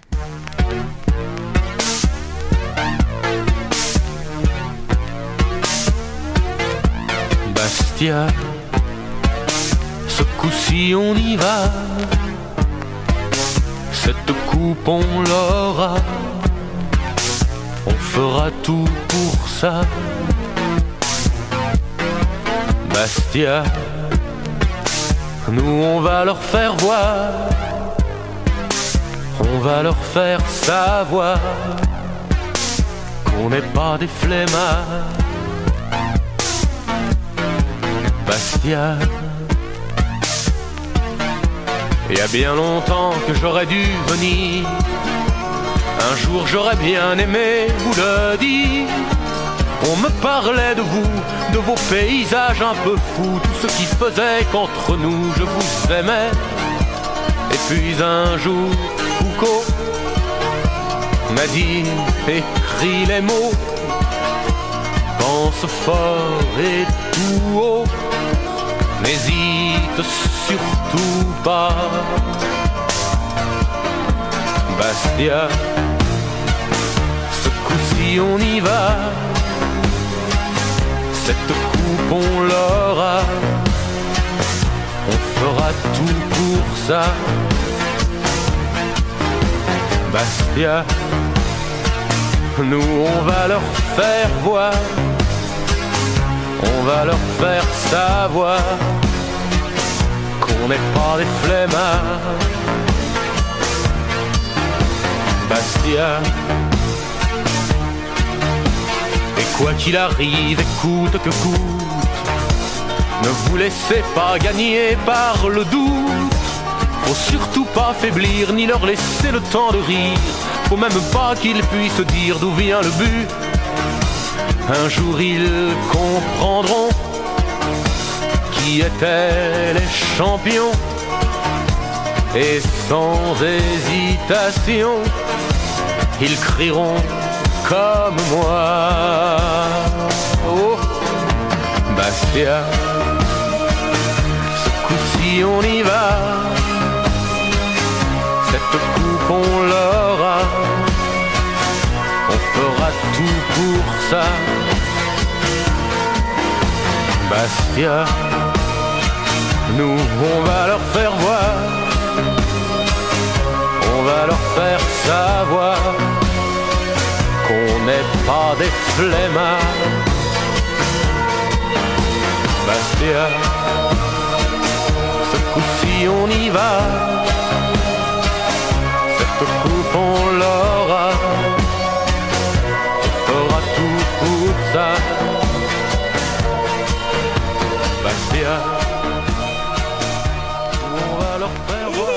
Et, et, et, et, Olivier, qu'avons-nous écouté Euh, les Destiny Child. bah, C'était bien, dis. J'aime beaucoup. C'était euh, Nicolas Perrac. Bastia, euh, chanson qu'il a fait en hommage, ça tombe bien, au Sporting Club de Bastia. Et donc on est en huitième de finale. Eh ben oui, c'est beau Eh, ça. on est en huitième On est- Ouais et euh, les, les huitièmes, c'est les Ah, c'est huitièmes. bien les Le huitièmes. huitième, Le c'est la huitième. huitième de finale contre le Torino Eh ben oui, un adversaire de taille. Et là, c'est Ah, le Torino. faisait Olivier. Le Torino, c'est. Ouais, moi non plus, j'ai pas compris. Je me suis dit, mais il faut sourire. Euh, C'était l'accent vierzonais. le Torino, c'est un as, c'est un ogre, c'est un os. Euh, le Torino, c'est le vice-champion d'Italie. C'est un Eh oui. énorme club. Ouais, aujourd'hui, c'est moins connu que la Juve, qui est Ouais. le club star euh, que l'on connaît encore aujourd'hui, mais son voisin. Donc, Mais- euh, mais Alors moi j'ai une anecdote sur le Torino Ah. si ça vous intéresse. Ah oui, j'ai j'ai une copine, elle Une anecdote. ah bah, tu nous l'as vexé. tu nous l'as vexé. Merci Thibaut. Alors sachez que euh, c'est une anecdote qui concerne Mickaël, donc ça va concerner les auditeurs car tout le monde l'aime, Ah. Mickaël. Ah, moi, j'adore Euh, Mickaël. On tout le monde l'adore, Mickaël. Euh, on a fait un tournoi vintage où tu pouvais sélectionner les maillots de ton choix. Tu venais avec. Donc on avait choisi le maillot du Torino, figurez-vous, dans les années me 70. Et c'était une belle réussite puisque on a gagné aucun match. voilà, lors de ce Vous en bleu ciel, non Non, pas du tout. Torino, Ah. c'est pas du tout en biociel. Je sais pas si tu as vu les images. C'était en Bordeaux. Par Ah, contre, oui. avant, c'est vrai qu'on avait fait le tournoi l'année d'avant et on avait le FC Karl Marx. Et ça, ça Ah. nous a, le, le maillot du FC Karl Marx, ça, nous avait, club. ça nous avait plus réussi parce qu'on avait gagné aucun match. Bon, Ah. pour, pour, pour défendre Younes avec sa télé noir et blanc, euh, bleu ciel, Oui. rouge, gris, euh, bon, tout est pareil. Bah oui. Alors, ben, le Torino, il est meilleur que, que, que Younes, Olivier et tous ses copains. Le Torino, il est capable d'aligner 7 ou 8 internationaux italiens. oui. Euh, donc, Ouais. c'est une très grande équipe. Personne ne donne euh, cher de la peau de, de- des Bastiers, mais quand même, le gardien du Torino se méfie. Il a bien vu qu'ils avaient été capables d'éliminer le nouveau château, euh, donc il se dit ah, Ouais. quand même, il faut s'en méfier. Et il y a un bon joueur, il s'appelle Johnny Rep. Tout le monde le connaît, Johnny Rep. Eh oui. On, on arrive au, au match aller. Le match aller euh, est à Bastia. Euh, C'est le feu, à C'est le feu, évidemment. souvent. 10 000 spectateurs, en tout cas officiellement, peut-être un peu plus. Mais là, malheureusement, coup de poignard italien, reprise de volée de Pulici, 1-0 pour le Torino. Ah non. On se dit que le Ça va rêve dur. va prendre fin, mais non. Euh, pas du tout abattu, Euh, nos amis et Claude Papy particulièrement euh, va, va ajuster Castellini à la demi-heure de jeu et permettre de rejoindre la mi-temps sur un score de parité, c'est pas mal finalement. Euh, bah oui, ils les- sont encore vivants, euh, les Bleus. Un partout, mais tout reste un peu à faire aussi. Enfin bon, on peut en rester là, mais bon, ce, Bah ce après, ça dépend si tu, veux- si tu vois le verre à moitié vide ou à moitié plein. C'est ça, vrai, c'est vrai, c'est vrai. Et là, les Bastiers vont pousser, ils vont pousser comme des dingues euh, au retour de la mi-temps. Torino va résister, notamment grâce à son gardien qui est très bon, qui s'appelle Castellini, mais euh, ne va rien pouvoir devant Fanfan Félix et surtout Johnny Rep qui, a dû- qui ajuste le gardien et qui permet à Bastia de prendre l'avantage de buts à 1. Là, l'exploit, l'exploit pardon, est en marche. 2-1, ce sera le score final. Euh, on se prend à rêver euh, 15 jours avant de se rendre à Turin pour le match retour. Et oui, parce que deux semaines plus tard, ce sont plus de 42 000 spectateurs qui Oui, sont massés au stade à Turin. Ah, ils sont massés en plus. Attends, ils vont voir un match de foot et en plus, 42 000. on fait attention à leur dos. En fait, chacun Ouais. se masse. Ah oui. masse ton voisin. Enfin, Ah, c'était quand je vous dis que c'était un club assez prestigieux. euh, Ah, je pensais que c'était des sièges chauffants qui massaient des. Et globalement, on donne pas très cher de Ah, non, Bastia. bah- On pense qu'il va se faire bouffer là. Donc on vous a dit euh, l'équipe nationale d'Italie c'est la moitié euh, du, du Torino, mais pour vous donner une autre stat intéressante, le Torino ils ont perdu un seul match à domicile sur les deux dernières années. Pas beaucoup. C'est énorme. ouais. Donc c'est énorme. Et certes, Bastia a un petit avantage de 2 buts à 1, mais c'est pas grand chose quand on affronte euh, la montagne du Torino Ouais. chez elle. Euh, en plus, euh, Fanfan Félix, qui est un très bon joueur, on en a parlé, euh, il est pas là euh, parce qu'il a eu un accident de voiture. Alors, il a- et ça, c'est incroyable cette histoire. Pardon, je fais une petite barothèse en disant que Fanfan Félix s'est blessé de sa- dans sa voiture. Euh, C'est con. Il s'est blessé dans sa voiture. Il s'est coupé la main. c'est- Ouais. Non, il a eu un accident de voiture le, le- le soir de justement Bastia Torino, du match aller. Ah ouais. Et d'ailleurs, Eh oui. il faut noter que cet accident de voiture, euh, va, ça va très mal se passer ensuite euh, entre Fanfan Félix et son entraîneur. C'est là où les embrouilles vont commencer un Donc, Ouais. peu. Ca- Cahuzac à est pas très content en fait de cet accident. Bah oui. Non, non, non. Bref. Il dit peut-être que euh, le joueur n'a pas été euh, Assez prudent. Euh, assez Très prudent, exactement. ouais, ouais. Euh, Bastia va attaquer le match par le bon bout et dès la 19e minute, euh, Jean-François Larios décroche une demi-volée parfaite à l'extérieur de la surface. Ça fait 1-0 pour Bastia. Alors, Bravo. ce but est juste magnifique. On vous le Alors, mettra sur les on vous réseaux. le mettra sur les réseaux sociaux, mais ce but est magnifique parce que c'est deux Herbie qui euh, récupèrent la balle, qui fait un petit pont, qui donne à Papi, qui se remet dans le sens du jeu, qui donne à la Cuesta, il s'appuie sur Rep, qui redonne à la Cuesta, qui lève la balle légèrement pour euh, Larios, qui d'une demi-volée, c'est-à-dire au moment où la balle est un petit peu en l'air, va euh, envoyer une grosse minace euh, chez le gardien italien. C'est la meilleure façon de frapper un ballon. 1-0 pour Bastia. Larios, vous vous mais- rappelez, c'est un de ces super joueurs prêtés par la Saint-Étienne. Saint-Etienne. Euh, 1-0, la jouette courte durée, 3 minutes après le Torino égalise et on est à un Ah partout à la mi-temps. Tout reste à faire, c'est-à-dire que pour l'instant Bastia est qualifié. Pour l'instant, on est qualifié quand même. Mais Pour on se dit bien que euh, le meilleur n'est pas forcément devant nous. Oui, le oui. Torino va nous donner raison puisque dès le retour de la mi-temps, à la 47e minute, le Torino reprend l'avantage Ah dans ce match retour 2-1 à Ah la 47e non. Donc minute. ça fait égalité égalité. sur les deux matchs. Et là, ça. qui est qualifié, Sarah? Euh, bah, c'est les autres. C'est Eh, c'est personne, C'est personne. Ah non, c'est personne. C'est le piège. une question On- on- piège. On, Ah bah non. C'était. Ah bah à oui. ce score-là. Ah bah oui. Mais c'est parce tir que parce que j'ai pas laisse- réussi à compter dans ma tête. Laissez-la tranquille, laissez-la tranquille. Et là, et là, et là, cette confrontation va basculer du- définitivement du côté corse grâce au jeune Crimo qui va inscrire un doublé en un quart d'heure, d'abord à la 50e minute. Euh, il n'a qu'à pousser le ballon au fond des, des, des filets, qui est vide. Euh, c'est bête, ils auraient pu mettre un gardien quand même. Enfin, Mais, enfin, moi, c'est mon avis. Hein. Ah je aussi, pas. qu'est-ce qu'ils font Ah, pas- ils sont prétentieux. Entraîneur, C'est un peu le problème de ces clubs qui passent leur temps à masser, masser. Bah. Et derrière, ah, masses, mince, on a oublié de mettre un gardien. Bah ouais, Et là, exactement. ouais, il était où Il était en train de se faire masser. Et, et puis forcément le jeu se découvre un peu puisque Torino euh, c'est que maintenant ils ont besoin de, de, De marquer. marquer. et là euh, qu'est-ce qui se passe ce qui arrive souvent un contre et Ouais. un deuxième but de Crimo Euh, C'est beau, finalement, parce- 3-2. euh, finalement 3-2 le score ne bougera plus c'est un énorme exploit de la part des Corses qui éliminent le vice-champion d'Italie en remportant chacun des deux matchs le match aller et le match retour je sais pas si on se rend compte de ce que c'est Et je vous propose euh, d'écouter une petite archive. Euh, ce sont les, les commentaires au moment euh, du deuxième but euh, de Crimo. Donc, euh, et ensuite, on va voir, ça, ça, ça saute vers, euh, vers la fin du match. Salah Balle est tournée par Landucci, reprise de volée Oh terrible Graziani avait repris de volée et Veller encore était là. Oh que l'on souffre du côté de Bastia. Papi. Balle loin devant pour Crimo, il n'y a pas hors-jeu, la balle de son camp. Crimo tout seul devant Terraneo et but 20e minute de jeu. Crimo qui inscrit son deuxième but personnel et le troisième pour Bastia. 20e minute de jeu en deuxième mi-temps. Le voici été abandonné par Salvadori au parc Caporale qui aurait dû être là. Et voici Crimo calmement comme un vieux routier. La balle au bord des filets. Bastia 3. Torino 2.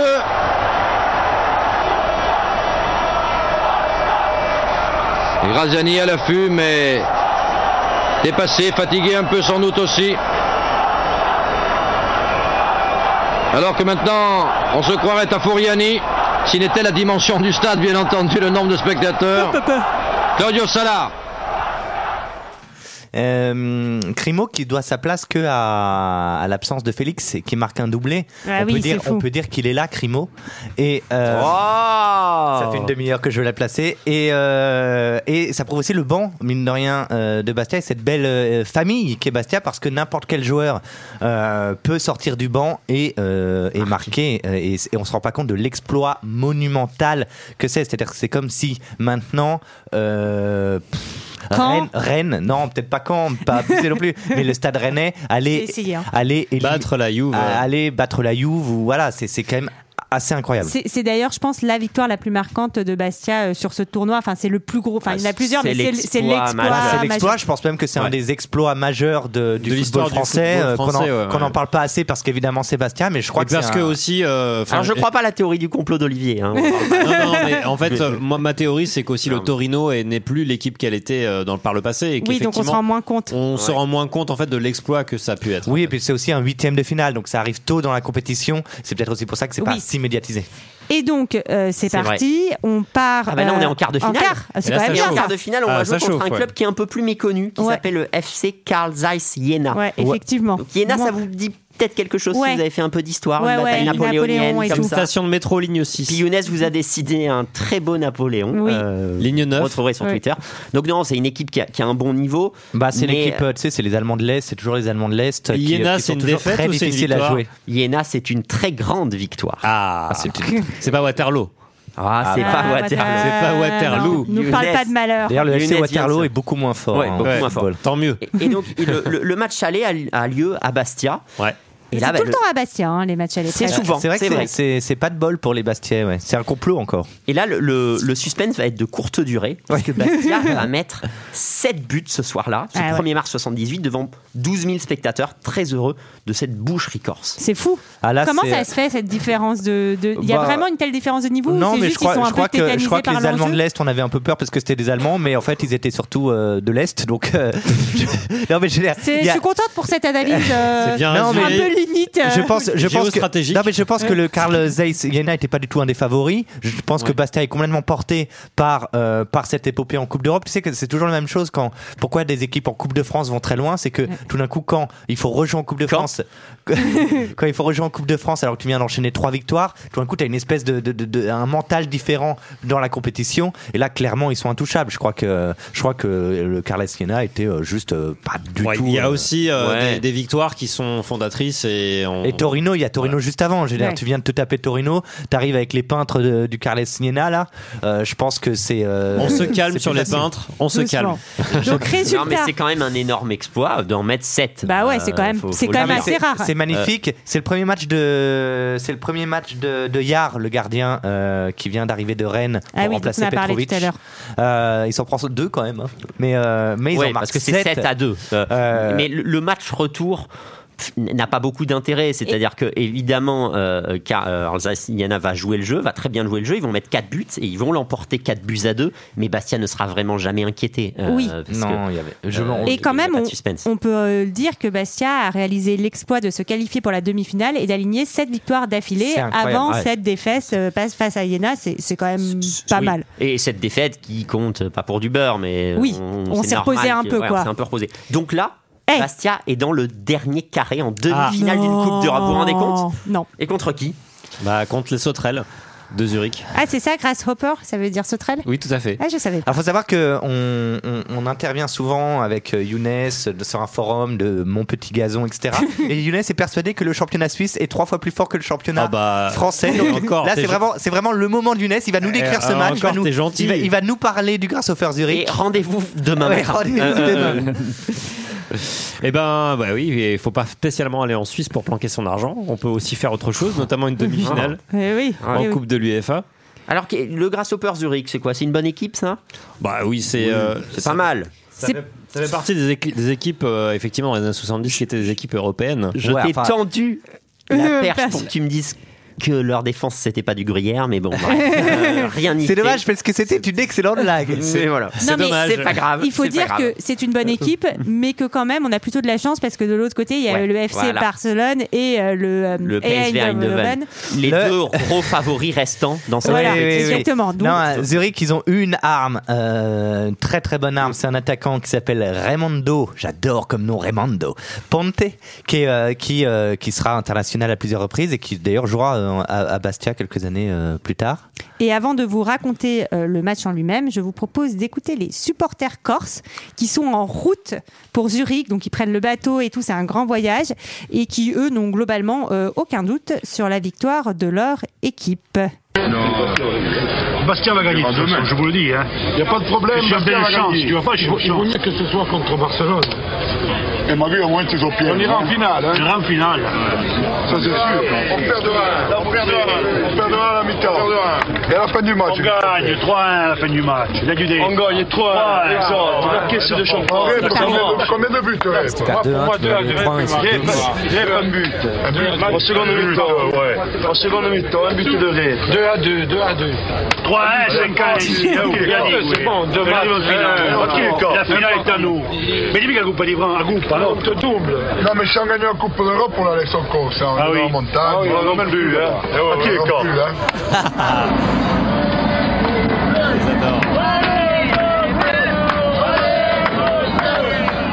Le projet, c'était quand même de kidnapper la Coupe d'Europe et de l'emmener dans les montagnes. Ouais, et de Dans ne pouvoir maquis. jamais la retrouver. Je trouve que c'est un beau projet. Ouais, j'adore, j'adore, j'adore. C'est ce qu'on devrait faire maintenant avant que la Coupe d'Europe devienne encore plus. euh, Ah non, moi je voulais dire ça avec la Coupe du Monde. Il faut la garder cette Coupe du Monde. Ah oui, il faut jamais la rendre. Bah, de toute manière, vu qu'il y aura- Non, il y aura plus jamais de compétition internationale, Ah bah on voilà. peut la garder à un certain moment. C'est vrai.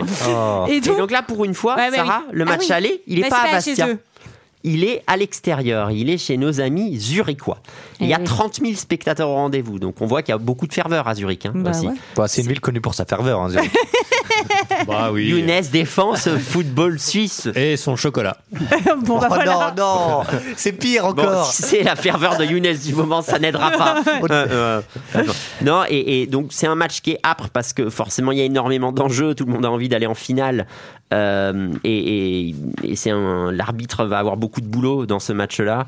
Euh, le bon vieux Crimo dont on vous avait parlé, il va délivrer les Corses rapidement, comme en huitième de finale. Donc il y a 1-0 euh, au quart d'heure de jeu pour Bastia. Très vite l'égalisation euh, zurichoise, un partout. Et ensuite, deux pénalties vont amener le score à deux partout à la mi-temps. En seconde période, on a un jeu relativement équilibré. Et euh, finalement, euh, c'est les Suisses qui vont prendre l'avantage, 3 buts à 2. Et pour la, la première fois, euh, Bastia Ouais. va devoir refaire un retard au match retour. Mais cette fois, ce sera chez eux, à Oui, Bastia. et ils ont marqué deux buts à l'extérieur, ce qui est toujours bon à Ce qui est prendre. toujours bon, je suis très déçu que tu pas euh, dit le nom du buteur euh, euh, suisse qui s'appelle Montandon et je suis encore plus déçu que tu n'aies pas nu ce que tu avais mis dans ta propre note, c'est-à-dire Montandon d'Achille. J'aime bien offrir les blagues aussi. Euh, Il est généreux, Thibaut, il est comme ça. ouais. Donc, euh, c'est c'est le match retour euh, bah, va, va être difficile, hein, puisqu'il y a, il y a un but de retard, mais euh, rien n'est impossible. Bah, il, faut, il faut que Bastia gagne, mais ils ont marqué deux buts à l'extérieur, donc un petit 1-0 pourrait faire l'affaire. Ah, ça nous ferait du bien. Ça Ah bah oui, on serait content. Alors, comment là, ça se passe? Eh ben, on y arrive. Le public, il est bien chaud, hein, vous vous en doutez. Euh, la première mi-temps est irrespirable. Les Suisses, ils ne pensent qu'à une chose, euh, c'est défendre. Euh, ils y arrivent bien. On arrive à 0-0 à la mi-temps. On se dit que Bastia va se casser les dents sur la Bah ouais. défense zurichoise jusqu'à la fin du match. Il pousse, il pousse au retour de la mi-temps jusqu'à la 68e minute. Et quand on pousse, qu'est-ce qui arrive? Oh là. Eh ben, on marque un but. Et là, coup franc pour Bastia. Ouais. Orlanducci tire, c'est repoussé, mais notre bon Claude Papy décoche une énorme frappe du pied droit. But, But 1-0 pour Bastia. Le score ne bougera plus. 3 partout sur l'ensemble des deux matchs. Mais qui est qualifié, Sarah? Eh ben Sébastien, parce qu'ils ont marqué deux buts à l'extérieur. Oui, joué Bastia est en finale de l'UFA au bénéfice des buts marqués à Incroyable. l'extérieur. Furiani est en feu. Bastia a réalisé un énorme exploit. C'est la première équipe française à jouer une finale de la Coupe de l'UFA. Qui existe depuis Eh 4 oui. ans en même temps, mais oui. Oui, c'est vrai. On s'en fout. Nous pas. casse pas nos Pardon, trucs comme excusez-moi, ça. excusez-moi, non, mais euh, N'oublie oui. pas tout le sponsoring corse qu'on a eu sur cette émission. Pardon, excusez-moi, je... Qu'est-ce qu'on va faire de ce jambon Reste maintenant à rentrer définitivement dans la légende Ah, en bah soulevant oui. le trophée. Et qui reste-t-il sur le chemin? Du Sporting Eh bien, je ne lirai pas ton titre en entier, Oui, Thibaut, voilà. mais ce sont donc, c'est donc le PSV Eindhoven. Reste Eh le oui. PSV. L'ennemi Eindhoven. juré de l'Ajax d'Amsterdam. Et qu'est-ce qui et ils éliminent qui? Le FC Barcelone. Le FC côté. Barcelone, ils leur mettent, ils leur mettent, c'est quand même le FC Barcelone de Johan Cruyff. hein. Ouais, Vous savez, on peut le, dire le- que de l'autre côté du tournoi, c'est-à-dire la branche opposée, euh, la- la- le- ouais, le niveau était assez relevé. La branche est solide. La branche est solide. La- la- Et donc effectivement, le Du coup, on va voir ce que va faire l'Écorce contre euh, Et puis- la branche. Et surtout, ben, il y a cet enjeu énorme, c'est qu'en fait, aucun club français n'a gagné une Coupe d'Europe, quelle qu'elle soit. Non. Oui. C'est 1, c'est 2, c'est 3, c'est 4, c'est 5, c'est 6, c'est 8, puisque Reims a perdu deux finales, et Saint-Etienne, vous le savez, a perdu à cause. des poteaux À carrés. cause des À poteaux. cause des poteaux carrés, bien, Bien sûr. C'est. Euh, magnifique. euh, c'est- formidable parce qu'il y a une vraie euh, attente. Il faut voir le film, le court métrage de Jacques Tati Ah bah oui. qui a réalisé, qui s'appelle Forza Bastia, euh, qui parle de ça. Je l'ai vu, c'est très chouette. Euh, Ouais, tu me donnes envie de le voir, tu vois. et ben voilà, c'est gratuit. euh, si tu veux, tapes sur internet, tu le verras très bien.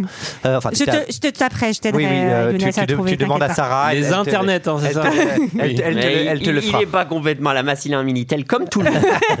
Nous sommes donc le 26 avril 78. C'est la finale, la finale en deux actes. Donc c'est le premier acte. Et on a un petit problème, je crois, ce jour-là. Alors ce jour-là, il pleut un tout petit peu. Qu'est-ce qui flotte? Mais qu'est-ce qui flotte? On se croirait euh, à Caen, tiens, au Stade Malherbe. On se croirait un, sort de Euh, un- un sort de finale de Coupe du Monde de rugby. Mais, euh, mais merci Younes. en- je croyais que tu allais me sauver, mais je... en Afrique du Sud. Voilà. je sais pas si c'est mieux. Euh, Euh, non, les, les- les- les Corses accueillent euh, cette finale aller.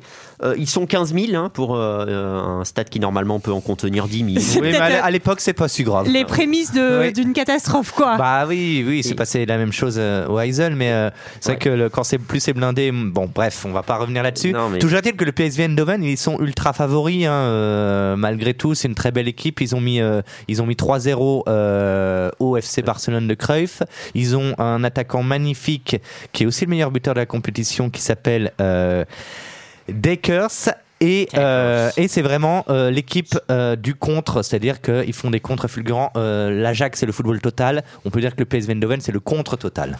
Et donc, Mm. euh, malgré euh, le déluge, on décide de maintenir euh, On le décide match. de maintenir le match. Ce sera pas un match magnifique, Mm. mais euh, les Bastiers vont beaucoup pousser, surtout en première mi-temps. Alors, euh, Et quand on pousse le célèbre dit quand on pousse, on marque. Mais là, non, là, malheureusement, marche non, pas. Malheureusement, parce qu'il y a un dernier rempart hollandais, Van Beveren, qui, qui est très très fort et qui résiste à tous les assauts Bastiers. 0-0 à la mi-temps. Euh, au retour de mi-temps, euh, les Bastiers sont un peu plus fatigués. Euh, les, les Hollandais font le jeu. Euh, finalement, pas de but dans ce, dans, dans, dans ce match-là. Même Papi n'arrivera pas euh, à, à marquer.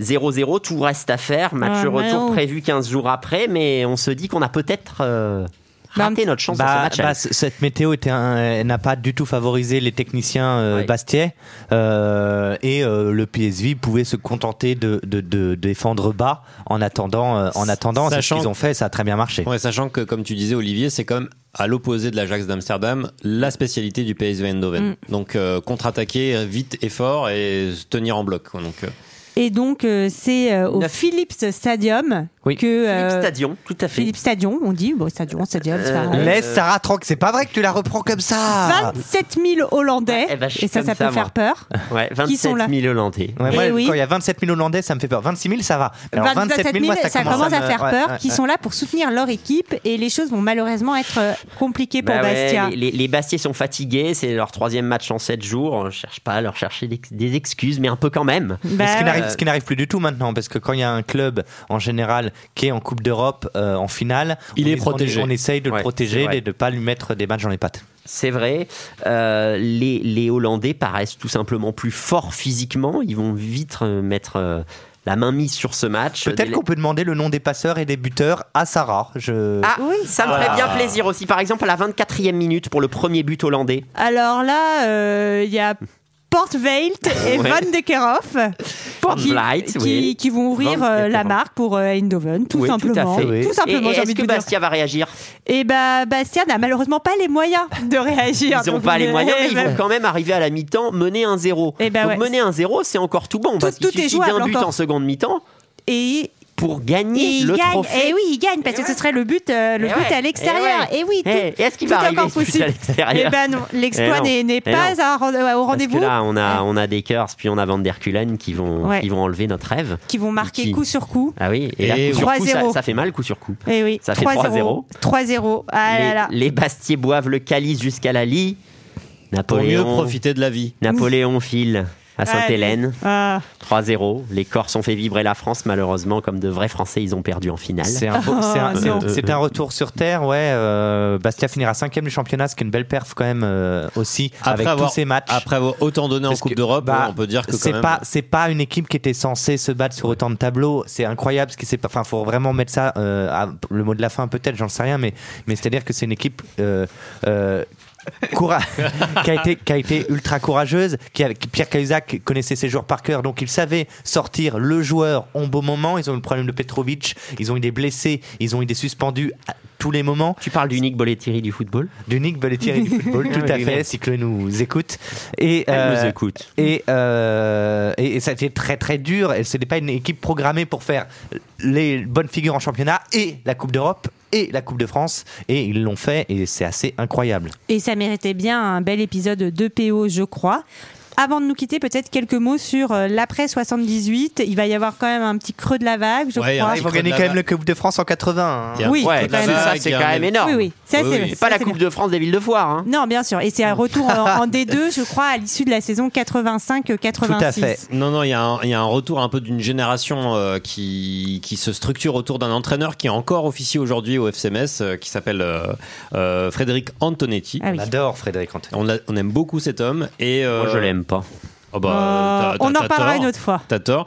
Bon, ça mériterait évidemment un épisode tout entier en fait sur une génération qu'on a surnommée les bouchers de Ouais. Bastia. Bah voilà, parce qu'il y a eu le creux et ensuite dans les années 90, les bouchers qui vont remettre Bastia un peu au, au Bah, top. Au, au top, au goût du jour, et effectivement, Foriani va re- redevenir en fait euh, une, une citadelle imprenable et une ambiance euh, suffisamment chaude et âpre sur le terrain pour euh, montrer aux équipes adverses quand elles venaient voyager en fait euh, sur l'île de Beauté que bah, c'était difficile d'aller arracher ne serait-ce qu'un match nul. Et pour finir, euh, la Bastia a été rétrogradée en CFA, qui n'est plus la division Ouah, 3, mais qui est dur. maintenant la division 4 euh, en 2016-2017, alors qu'ils étaient en Ligue 1. Donc c'est-à-dire qu'ils ont quand même euh, perdu. Voilà, le club a presque disparu.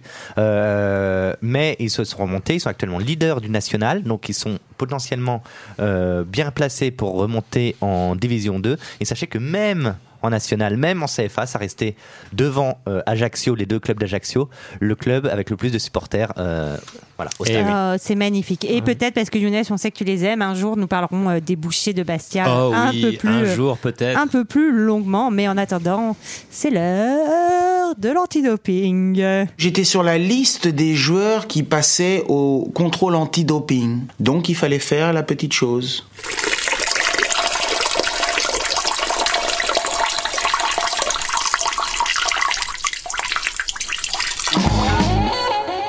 C'est toi, Younes, euh, Eh oui, qui je, est en charge.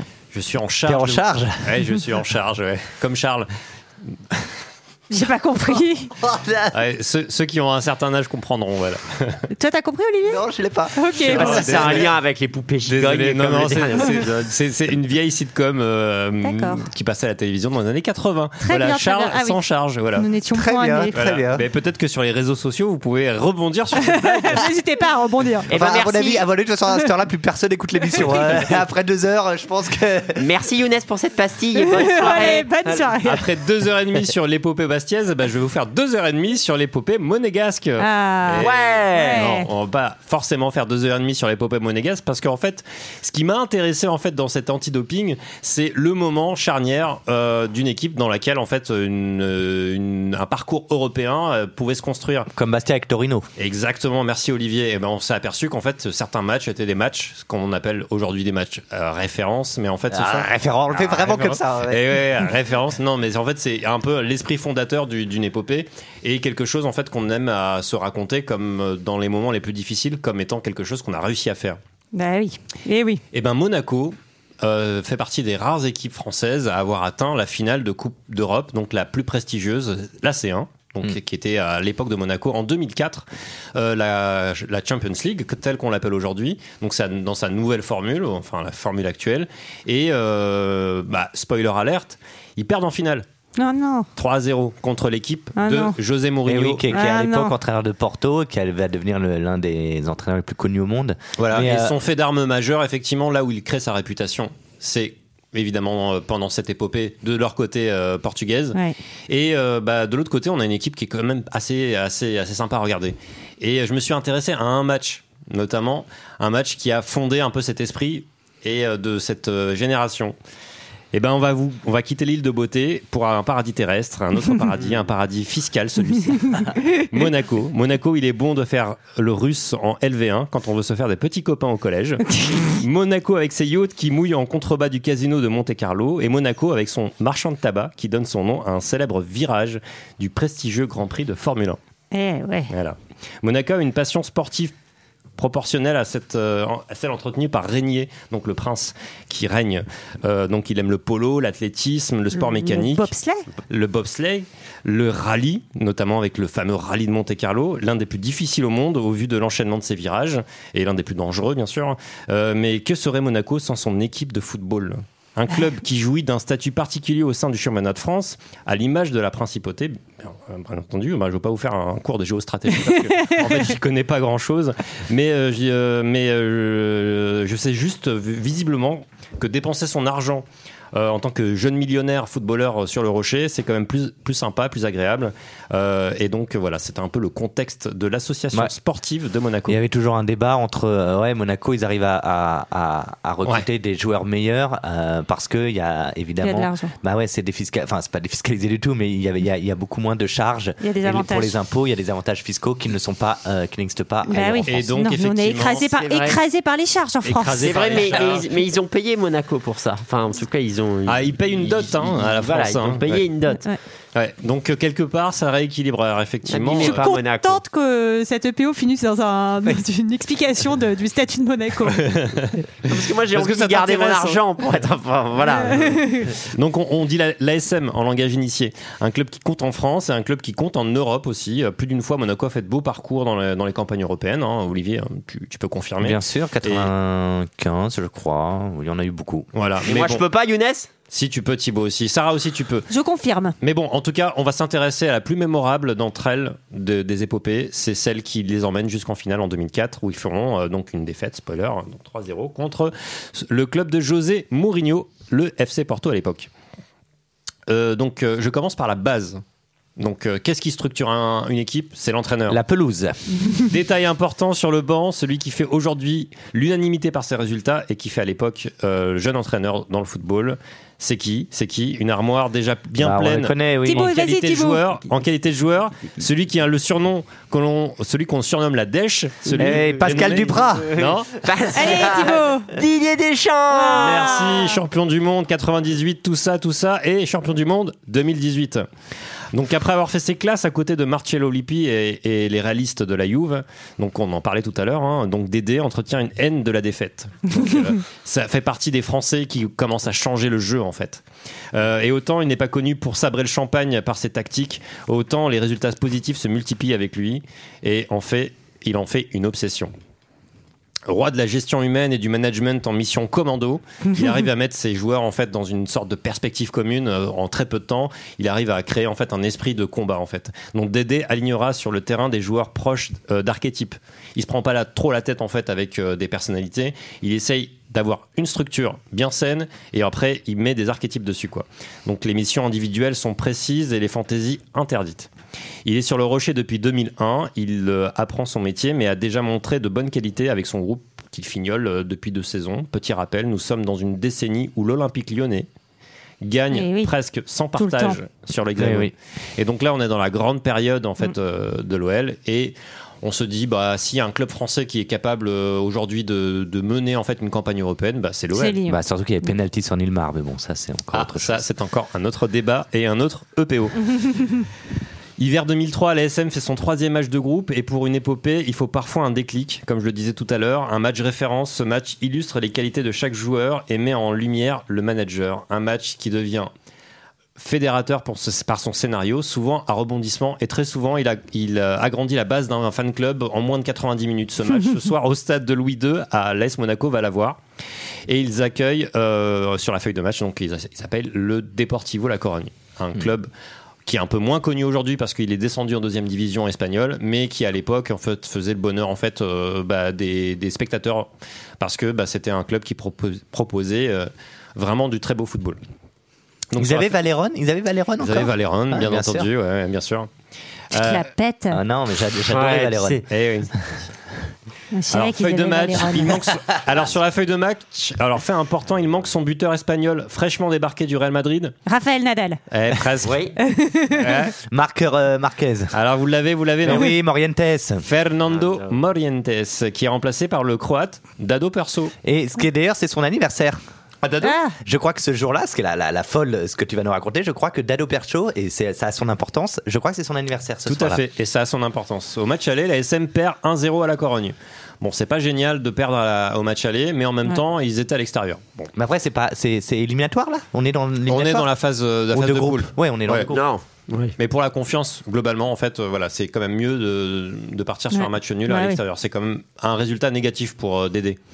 Ce soir, on joue à la première place du groupe, hautement stratégique pour la suite de la compétition. Et là, ceux qui ont acheté leur billet pour cette finale de groupe euh, en ont eu pour leur bourse. Ouais. Ils vont assister à une avalanche de buts. Donc la Dèche pro- propose un 4-4-2 des familles euh, sur l'aile gauche et sa gauche euh, ouvrière en la personne de Jérôme Roten.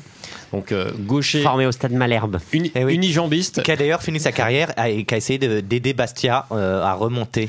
Ouais, Tout à fait, ouais, pour la La petite anecdote. bouclée. ouais. Je l'aime pas beaucoup. Plutôt un, un- un gaucher unijambiste, mais plutôt doué de son gauche, et euh, il va le faire euh, très rapidement.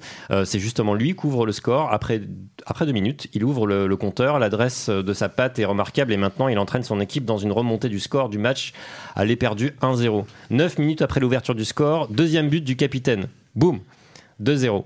Nous sommes. Alors, le Yes. capitaine, c'est qui? C'est qui? Giuli, non? Ludovic Giuli, merci. Nous sommes déjà dans une, qualifi- dans, dans une qualification de la SM, et là, on se dit, bon, bah, c'est bon, à 2-0, bah, ils ont quand même plié le match. Ouais. Il va falloir tenir. Et tenir, ça veut dire reculer et euh, mettre un bloc. Bah ouais. Euh, mais c'est pas suffisant. Perso, euh, remplaçant de Fernando Mernetos, double deux fois de la tête et la SM en moins d'une mi-temps marche sur l'eau. 4-0. Wow. Ah, Deportivo La Corogne, qu'est-ce que fait le Deportivo La Corogne en général Il pleure. Bah là, ils font mauvaise mine et c'est la soupe à la grimace.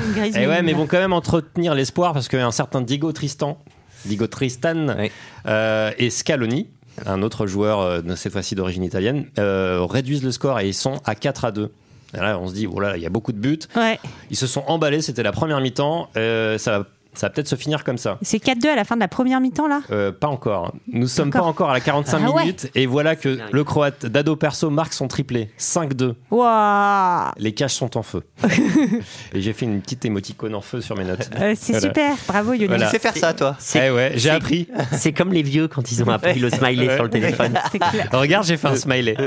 Et qui savent pas trop l'utiliser à bon escient. Donc le temps de souffler un peu en buvant un oasis et nous reprenons le match pour la seconde période. Le pire, c'est que rien ne laisse penser que cette euh, première période de folie avait une fin.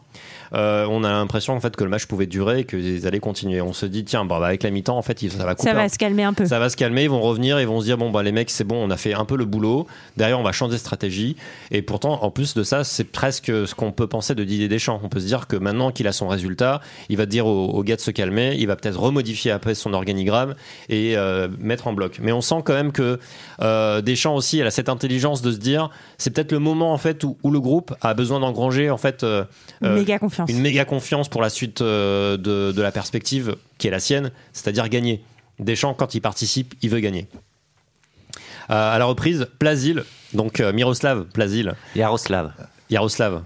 T'es sûr? Ouais. Je te fais confiance. Yaroslav reste euh, dans le temps du match et claque un but à la 46e minute, donc c'est-à-dire une Ah minute oui, à la reprise. La couronne est spectatrice de la situation et complètement. Donc là, il y a quoi 6-2 6-2. 6-2, ouais. Vache. On vous suivez, hein, toujours. Ouais, ouais, on grave, a moi je toujours suis à même pas fait de blague sur le tennis avec Voilà. la 6-2, tu vois. Et, Et- on suit quand même. Et, et donc, bah, la couronne, bah, qu'est-ce qu'ils sont? Ils sont groggy. Voilà. J'aime beaucoup ce mot et je voulais le, le placer. Euh, surtout qu'à la 48e, c'est encore l'homme de la soirée. Dado Perso balance son nouveau but. 7 à 2. 7-2. Et quadruplé de le Ouais. Perchaud, dont c'est l'anniversaire. Et dont c'est l'anniversaire. Quatrième but de Dado Percho, Oh là là international croate. euh, qui remplace ce soir-là en fait euh, Fernando Morientes qui est un peu la star de l'équipe parce que finalement c'était l'attaquant phare euh, qui n'a pas fait sa place euh, au sein des Galactiques euh, du Real Madrid et euh, alors à 7-2 on est déjà sur le bilan euh, de la Ligue 1 en, 30, euh, en 38 journées hein, en termes de nombre de buts Ah, et pourtant, c'est pas fini. Diego Non. Tristan essaie d'avoir une réaction et, et aide à recoller au score, mais la physionomie est clairement à l'avantage des Monégasques. Juste dans le doute, Doudou Cissé, bien connu des, Ah des- oui, des Edouard Cissé, Marseillais, oui, bien Edouard sûr, Cissé, sûr. qu'on surnomme Doudou, euh, marque, euh, lui qui n'a jamais inscrit de but, euh, marque une- voilà, un but supplémentaire, donc 8 à 3. C'est le score final. C'est dur. Et ça, on peut appeler ça un déclic. Et finalement, le début d'une épopée qui les emmènera jusqu'en Ah, finale. C'était une équipe incroyable. Ils éliminent, euh, je crois, Chelsea, puis le Real. Et surtout le Euh, Real Madrid et- qui qui euh, qui fi- finalement subit en fait une équipe qui est complètement en feu et effectivement cette logique de tout pour l'attaque celle euh, que Didier Deschamps a un peu oubliée aujourd'hui quand on regarde l'équipe de France mais qui finalement lui donne aussi raison par ses résultats et ben cette équipe avait quand même cette mentalité de vouloir marquer beaucoup de buts Julie, Roten, c'était vraiment. et voilà, de souvenirs, je l'ai vu au petit Bayona un, un bistrot, un bistrot euh, du 11e arrondissement. Qui a fermé en 1982. Non, non, il qui est existe toujours encore, ouvert, bien, bien sûr. sûr. Il est Bon, très, très bonne très- table. Très bonne. Ça a changé de propriétaire. Je crois Ça que a c'est- changé de moi, je crois que c'est fermé depuis un petit moment. Ouais. mais- Non, non, non, c'est ouvert. Et Olivier et Younes vivent dans un monde apparemment. Ah non, j'y étais jeudi dernier. Je confirme, j'y ai pris un café il y a deux semaines. Non, non, on était sur les tables et on, voilà, on, on s'amusait autant que pendant un match de rugby Ah ouais. parce que c'est quand même l'endroit pour regarder un match de rugby, notamment du Bayonne. Eh ben, merci beaucoup pour tout ça. Euh, merci euh, d'être là avec moi. Je sais pas où je vais. Et euh, C'est de la libre. C'est de la libre Et voilà. Et maintenant, appelez-nous. On répond à toutes vos questions. On, on accueille le journaliste du début. Il, euh, dans un jour un roman. Euh, non, bah écoutez, euh, on, on se retrouve le mois prochain, Oui. peut-être avec un sport a priori que on n'a jamais abordé, Oui, une et petite peut- surprise. Peut-être même un invité qui Eh sait. ben Une- oui. non, mais on peut le dire, une énorme surprise. Ah, une énorme Oui. surprise. Bon, Ah on bon. espère, on s'avance un peu, on Ah, espère allez, que. on annonce Et une peut-être énorme même, surprise. peut-être même une surprise qui ne serait différente, une vraie surprise, pas comme Zidane, pas comme Oui, euh, peut-être oui, une vraie une surprise. vraie surprise. Et euh, en attendant de nous retrouver, n'hésitez pas à écouter les Relire les Tintin. podcasts de fréquence écoutez, moderne. écoutez 20 minutes avant la fin du monde, écoutez deux heures, euh, deux heures de perdu. Ouais, Et ça, vous culture l'écoutez de- déjà. et culture 2000. Oui, bien sûr. Et Olivier, Moi, c'est euh, vous pouvez nous donner vos idées de sujets. C'est des choses. On l'a, on l'a fait. D'ailleurs, je crois que Bastien Ouais. est né de ça.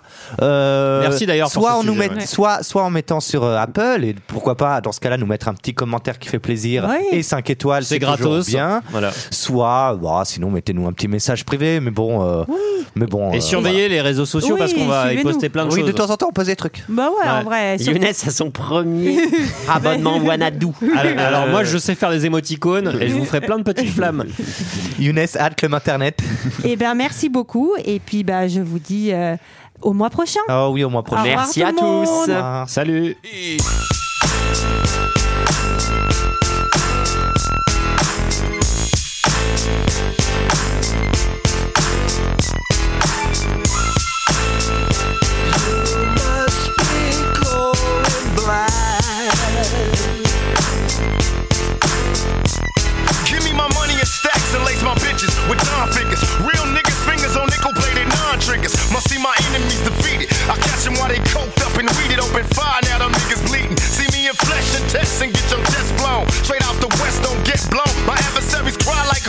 open and shut like dope. Is you a friend or foe?